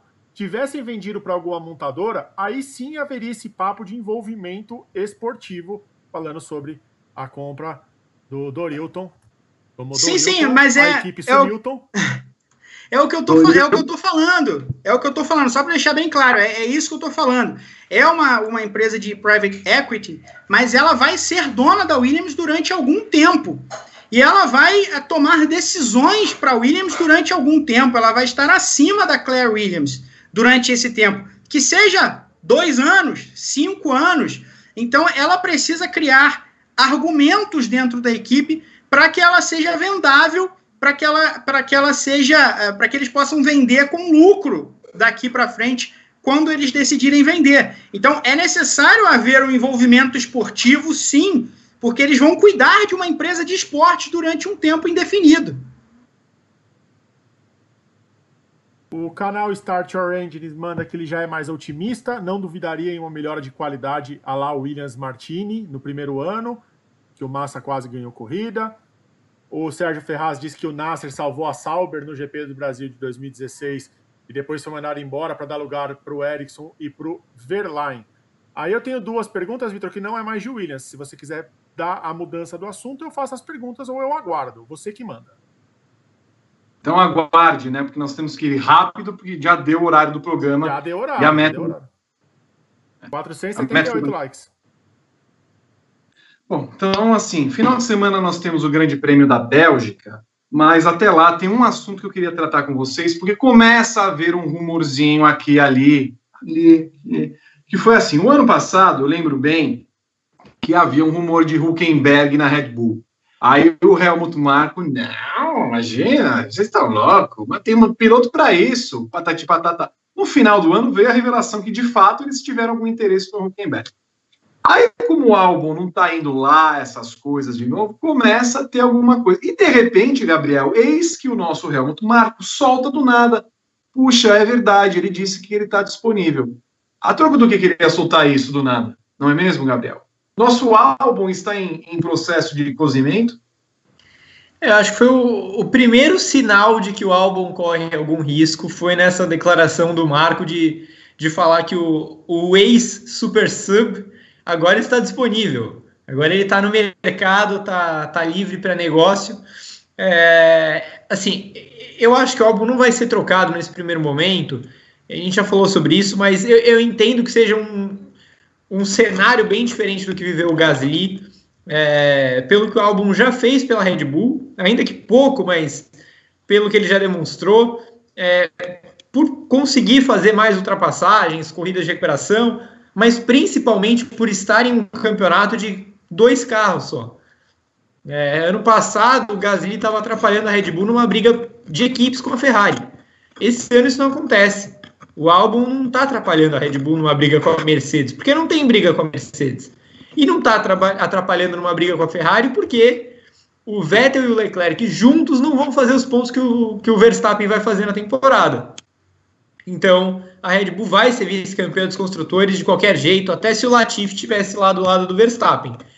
É, o álbum não é o Latifi, é, acho que ele é um bom piloto, a Red Bull tem, tem consciência de que ela não pode ficar trocando o tempo inteiro seus, é, suas promessas, né, seus prospectos. E eu acho que seria um, um retrospecto, um, um, retrocesso muito grande ela rebaixar outro piloto e, e automaticamente, tudo bem, Gasly e Albon seria uma ótima dupla para AlphaTauri. Mas aí você trava o seu programa de pilotos também, né? Porque em tese você troca o Kvyat por alguém que está subindo mas se você rebaixa o álbum, você trava. É, eu acho que seria inteligente ter o Huckenberg pensando numa Fórmula 1 mais equilibrada. Uma Fórmula 1 que você tivesse condições de bater de frente com a Mercedes, ou que a Ferrari estivesse mais próxima de você. Então, sei lá, para 2022 seria legal ter um piloto como Huckenberg. Para hoje, eu acho que realmente faria pouquíssima diferença, por mais que eu acho que o Huckenberg seja melhor do que o álbum. Guilherme Bloise, que tal essa, esse processinho lento de cozimento de um tailandês, aquela comida tailandesa, sabe, asiática, que não, está caindo bem ali no, no estômago dos, dos energéticos taurinos? O moedor de carne está começando a ficar afiado de novo, né, Vi? Que o, tudo bem que o álbum não está demonstrando grandes resultados esse ano, mas a gente já falou do, do semana passada também questão do que o, a resposta da Red Bull está dentro do, da, da, Red Bull, que é o álbum, né? O, o, eu acho que precisa ver haver uma nova um outro tipo de cobrança no álbum para que ele possa entregar melhores resultados para a Red Bull. Eu não, não acredito que, que essa substituição pro pro Huckenberg seja seria uma grande valia para a equipe, não. É, um, dois, um campeonato que eles estão meio que no limbo, né? Tipo, eles estão no segundo lugar tranquilamente, não tem muito, não tem muita concorrência. Acho que a questão é, é o momento ideal de mudar uh, o tipo de cobrança em cima do álbum. Eu acho que era esse o, a, o principal objetivo da equipe para essa temporada, entendeu? Ao invés de ficar soltando na, na, na mídia essa questão do Huckenberg, é, acho que o Huckenberg talvez ele tenha até outras opções de, de, de estar no grid, é, talvez pela Haas, na Alfa, Romeo, não sei, mas esse moedor de carne é até chato a gente ficar falando disso de novo, né? Porque é o que o Gá falou. É, a Red Bull exalta tanto o seu programa de pilotos, mas não dá tempo suficiente para eles amadurecerem, entendeu? Então, eles precisam chegar numa, no, no, que eles querem de verdade. O que, que eles querem? Eles querem um novo Verstappen para ser o companheiro do Verstappen? O que, que eles querem de verdade desse segundo piloto? Né? O que, que esse segundo piloto precisa fazer para que a equipe fique satisfeita, porque fica nessa questão, essa, essa pressão absurda o tempo inteiro, não tem o, o segundo piloto não tem uma, tem uma corrida em paz, assim, sabe, tipo, convivendo sempre com, com essa questão de, de, de pressão, de que vai mudar, de que não, não tá bom, então acho que é, precisava repensar um pouco essa, essa, essa questão da cobrança da, da Red Bull em cima do álbum, antes de pensar numa substituição, ainda mais com o Huckenberg.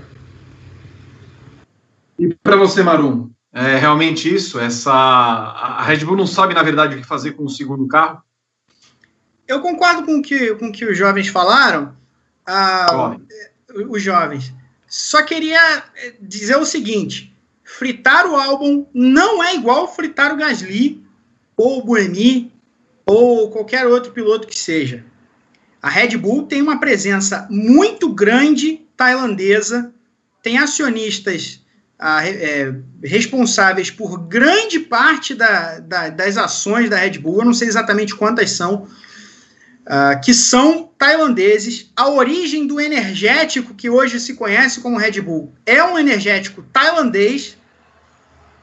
Então, uma coisa é fritar o Gasly. Outra coisa, e sim, é, eu sei, o álbum foi dispensado pelo programa de jovens da Red Bull. Uma coisa é dispensar um adolescente. Outra coisa é dispensar um ídolo nacional que chega à Fórmula 1, a sua equipe principal com chance de vencer corridas. Então, assim, o, eu, eu não acredito que o Helmut Marko tenha o estofo de sozinho tomar a decisão de dispensar o álbum. Eu acho que ele precisa jogar um jogo muito ferrenho de convencimento de acionistas tailandeses para rebaixar o álbum. E, e, eu não acredito que isso vai acontecer em metade de campeonato.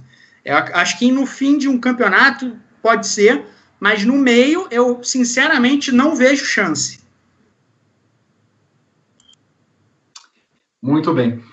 Rodrigo Berton, você tinha mensagens para passar para nós outros. Um estofo. É, o internauta Guilherme Bloise, ele me mandou aqui que a McLaren tinha o Stoffel e agora o Maron tá querendo que ela tenha o estofo. Eu achei, não entendi direito, mas só para registrar o comentário dele. O eu quero dizer que eu vou processar o apresentador do programa e Rodrigo Berton. Por, por, apresentador do por, programa por conta do grupo do WhatsApp e Rodrigo Berton por essa piadinha infame. Não, mas não foi eu que fiz, você gerado processinho nas casas de vocês. Eu tenho print aqui, é só mandar para vocês.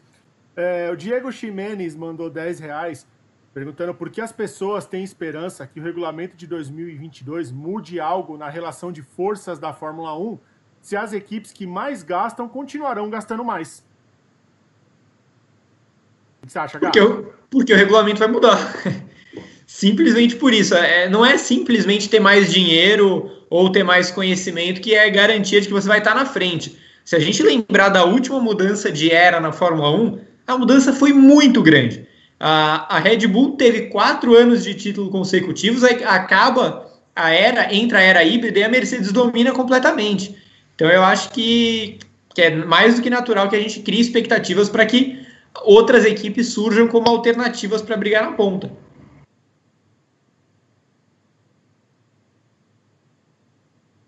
Ninguém mais quer comentar? Achei que apareceria outro comentário. O Renato Henrique mandou seis reais, Vitor. Essa birra da Renault com a Racing Point Será que é vingança pelo, por, por conta da denúncia do ano passado do sistema de freios lá no GP do Japão? Marum. Eu acho que a gente. O Vitor acertou na semana, há umas duas ou três semanas, ele falou muito bem. Eu acho que a, a, eu não sei nem se foi aqui ou se foi no, no, no briefing. Mas a Renault está lutando pela própria existência, né? Porque se daqui a pouco ela ela vê ela vê equipes que lutam com ela no meio do pelotão, podendo comprar carros da Mercedes ou da Ferrari em condições normais, ou da Red Bull, acabou. A Renault não consegue competir. E aí vai ter que lidar com várias Mercedes, várias Red Bull, várias Ferrari não vai ter equipe que sobreviva. O Matthew, Matthew Greck fez a sessão, a assinatura no plano Poli. Bem-vindo. Só poderia ter inclusive, pelo, pelo programa anglicano que estamos apresentando é, hoje. Matthew. Matthew. E o, o Denison fez uma propaganda pra gente no grupo, aqui no chat do YouTube, Vitor. O Denison, que é um dos assinantes ele é do plano Hat Trick, tá aqui, o nome dele tá aqui do lado do painel. Ele tá falando, tô falando para os meus amigos, mas são bando de futeboleiros. Eu prefiro futebolistas tal qual Kiko e Chaves. Melhor coisa que fiz foi ser membro do canal e ter o WhatsApp dessa galerinha massa que fala de automobilismo o dia todo. Aí eu te pergunto, Victor O Martins, como entrar no grupo do WhatsApp do canal do Grande Prêmio? Fácil. Se você estiver vendo pelo YouTube, há um botão. Clique lá, seja membro. Sendo membro, você vai ter planos de R$ 4,99, mas para estar no nosso grupo de WhatsApp, você vai ver o plano Poli, você vai ver o plano Hat Trick, esse dá direito, e o plano Grand Chelem, que também dá direito para você estar nesse grupo de WhatsApp e falar as coisas mais deliciosas que o mundo do automobilismo, do motociclismo e das aleatoriedades proporciona a você. Portanto, venha, todo mundo com a mãozinha aqui, tipo, toque pro Emura, venha para. Isso, obrigado. Venha para o nosso grupo de membros aqui da GPTV, do Grande Prêmio, que você vai, ó, adorar. Não precisa com esparadrapo, que eu ainda estou com, com o dedo meio extirpado da semana passada com o terrível acidente no freezer. Olha só. Ô, Vitor. Sim? O Márcio Vilarinho Amaral, ele seguiu seu conselho e é o um novo membro Hat-Trick no canal do Grande Prêmio. Muito bem-vindo. Seja bem-vindo, Márcio. Tem um clique na aba Comunidade, e é quem só, só quem é Hat-Trick e Grand Chelem tem acesso. Lá tem o link do grupo do WhatsApp. Na aba Comunidade do canal, só abre o canal do Grande Prêmio, tem lá Comunidade, tem os links todos para o grupo e um formulário de contato que todo mundo tem que preencher, todos os membros do canal. Posso seguir o programa, Berton? Por favor. Já temos quase 15 minutos de time extended gratuito para esse pessoal que bateu 500 likes só às 10 horas e 5 minutos. E eu falei no chat que a gente está dando muita moral para eles. Eu acho que a gente tem que começar a cortar regalias dessa galera que está mal acostumada. Vamos, vamos cortar. Let's cut. Olha só, a, a frente fria que atingiu o país na última semana subiu rapidamente para o hemisfério norte, atingiu a região das Ardennes e no final de semana despenquete, despenquete a temperatura, choverá os três dias do GP da Bélgica de Fórmula 1 e, sobretudo, no domingo, quando até previsão de tempestade com trovoadas para a hora da corrida. Dito isso, dito isso, eu estou aqui de posta a minha caneta e pergunto para o amável Guilherme Bloise, que não virá com nenhum processinho, claro, e que me fale quais são os três primeiros do pódio do final de semana. O processo virá e Max Verstappen vai vencer com Lewis Hamilton e o Aramelise do Bottas na terceira colocação.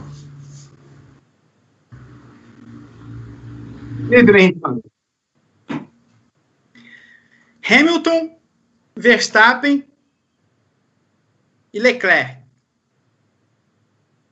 Ferrari ganhou os últimos dois anos na Bélgica. Os últimos dois anos.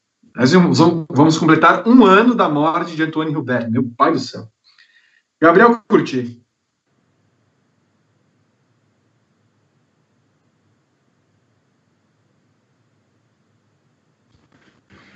Incrível isso mesmo. Estava lembrando da morte da Ferrari tinha um motor, né?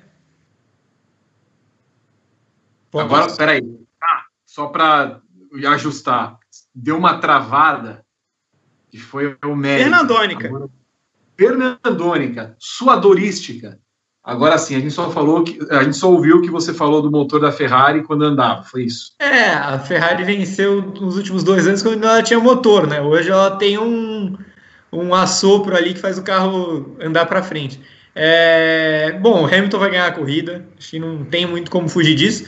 Eu vou confiar na, na, na Maju Vitinho, e, e por isso teremos Hamilton, Verstappen e Esteban Ocon no terceiro lugar. O moleque é bom de chuva, né? Rodrigo Berton. O meu palpite é quase parecido com o do Gai. Eu vou de Verstappen, Hamilton e Ricardo. Eu aposto uma corrida malucona na chuva e o Ricardo vai beliscar um pódio para a gente ver ele bebendo um champanhe que não pode. Gostei, porque bem parecido. As três posições estão eh, diferentes. Muito bom, Rodrigo Berton. Muito bom. É que ele apostou no Ocon, eu apostei no Ricardo. É nisso que é parecido. Aliás, Rodrigo Berton, que, por favor, qualquer ah, pessoa que está no WhatsApp nos última, na última semana sabe que não pode, num programa ao vivo, chegar e falar mal acostumado assim. Que há um áudio fenomenal rolando por aí de um torcedor do Vasco da Gama que vai fazer a gente rir logo no primeiro minuto. O, o Paddock GP está harmonizado. Harmonizado, geométrico. Com certeza. Muito bom esse áudio. Eu vou de Hamilton Verstappen, que é certeza que os dois são os melhores. Eu também, eu, eu, eu quase estou copiando o, palpite do lugar, com o Ocon em terceiro. Eu vou, de, eu vou, eu vou copiar. Vai ser isso mesmo, na terceira colocação. Bom, é, só para confirmar, houve alguma explosão de sabor e emoção e likes nesse final de programa, Rodrigo Berton? Olha, Vitor, a gente passou de 515 likes quando bateu 2 horas e 10 de programa. Não batemos sequer 800 likes e agora temos 524 likes perto das 2 horas e 20 de programa, com 447 pessoas assistindo. O pessoal não quis colaborar hoje. Bom, meia hora de programa segunda-feira que vem, né, Vi? É o máximo, é o máximo briefing. que nós devemos. E, e, só um briefing na semana que vem, né? No domingo. É, é o jeito. Bom. Vai ter vídeo na sexta. Ah, a gente vai começar a cortar. Bom, eu, eu fico triste Fico triste. Eu quero agradecer a Pedro Henrique Marum, a Guilherme Bloise, o santificado e beatificado Guilherme Bloise, Gabriel Curti e Rodrigo Berton por mais uma atração. que que Olha lá como você fala comigo, hein? Eu vou, eu vou processá-lo por esse, esse mal palavreado. Não ofenda a mão eu vou processar vocês. Você. Sr. Cálice, Quero agradecer a todo mundo que participou do Paddock GP, mais uma semana. Infelizmente não batemos a meta, então estamos cortando e podando a atração nesse momento. Eu chamo a atenção para, ao longo da semana, o conteúdo do Grande Prêmio você acompanhar. Temos é, Fórmula 1 e Indy no final de semana, na tarde e noite, quase, da, do GP de Gateway, dupla maravilhosa. E no domingo, fiquem atentos. Nós teremos o briefing pré às 9 horas, mas eu recomendo atenções. Eu recomendo atenções para que vocês observem o briefing pós-corrida. Tá bom? Ih, rapaz. Mais uma vez. Sim? Foi só uma, uma interjeição, uma, um complemento ao teu comentário. Só um ih, rapaz. Um beijo para Gabriel, para Pedro, para Guilherme e para você que acompanhou até agora o Paddock GP e não para o Berton. Beijos a todos. Até a próxima segunda. Tchau.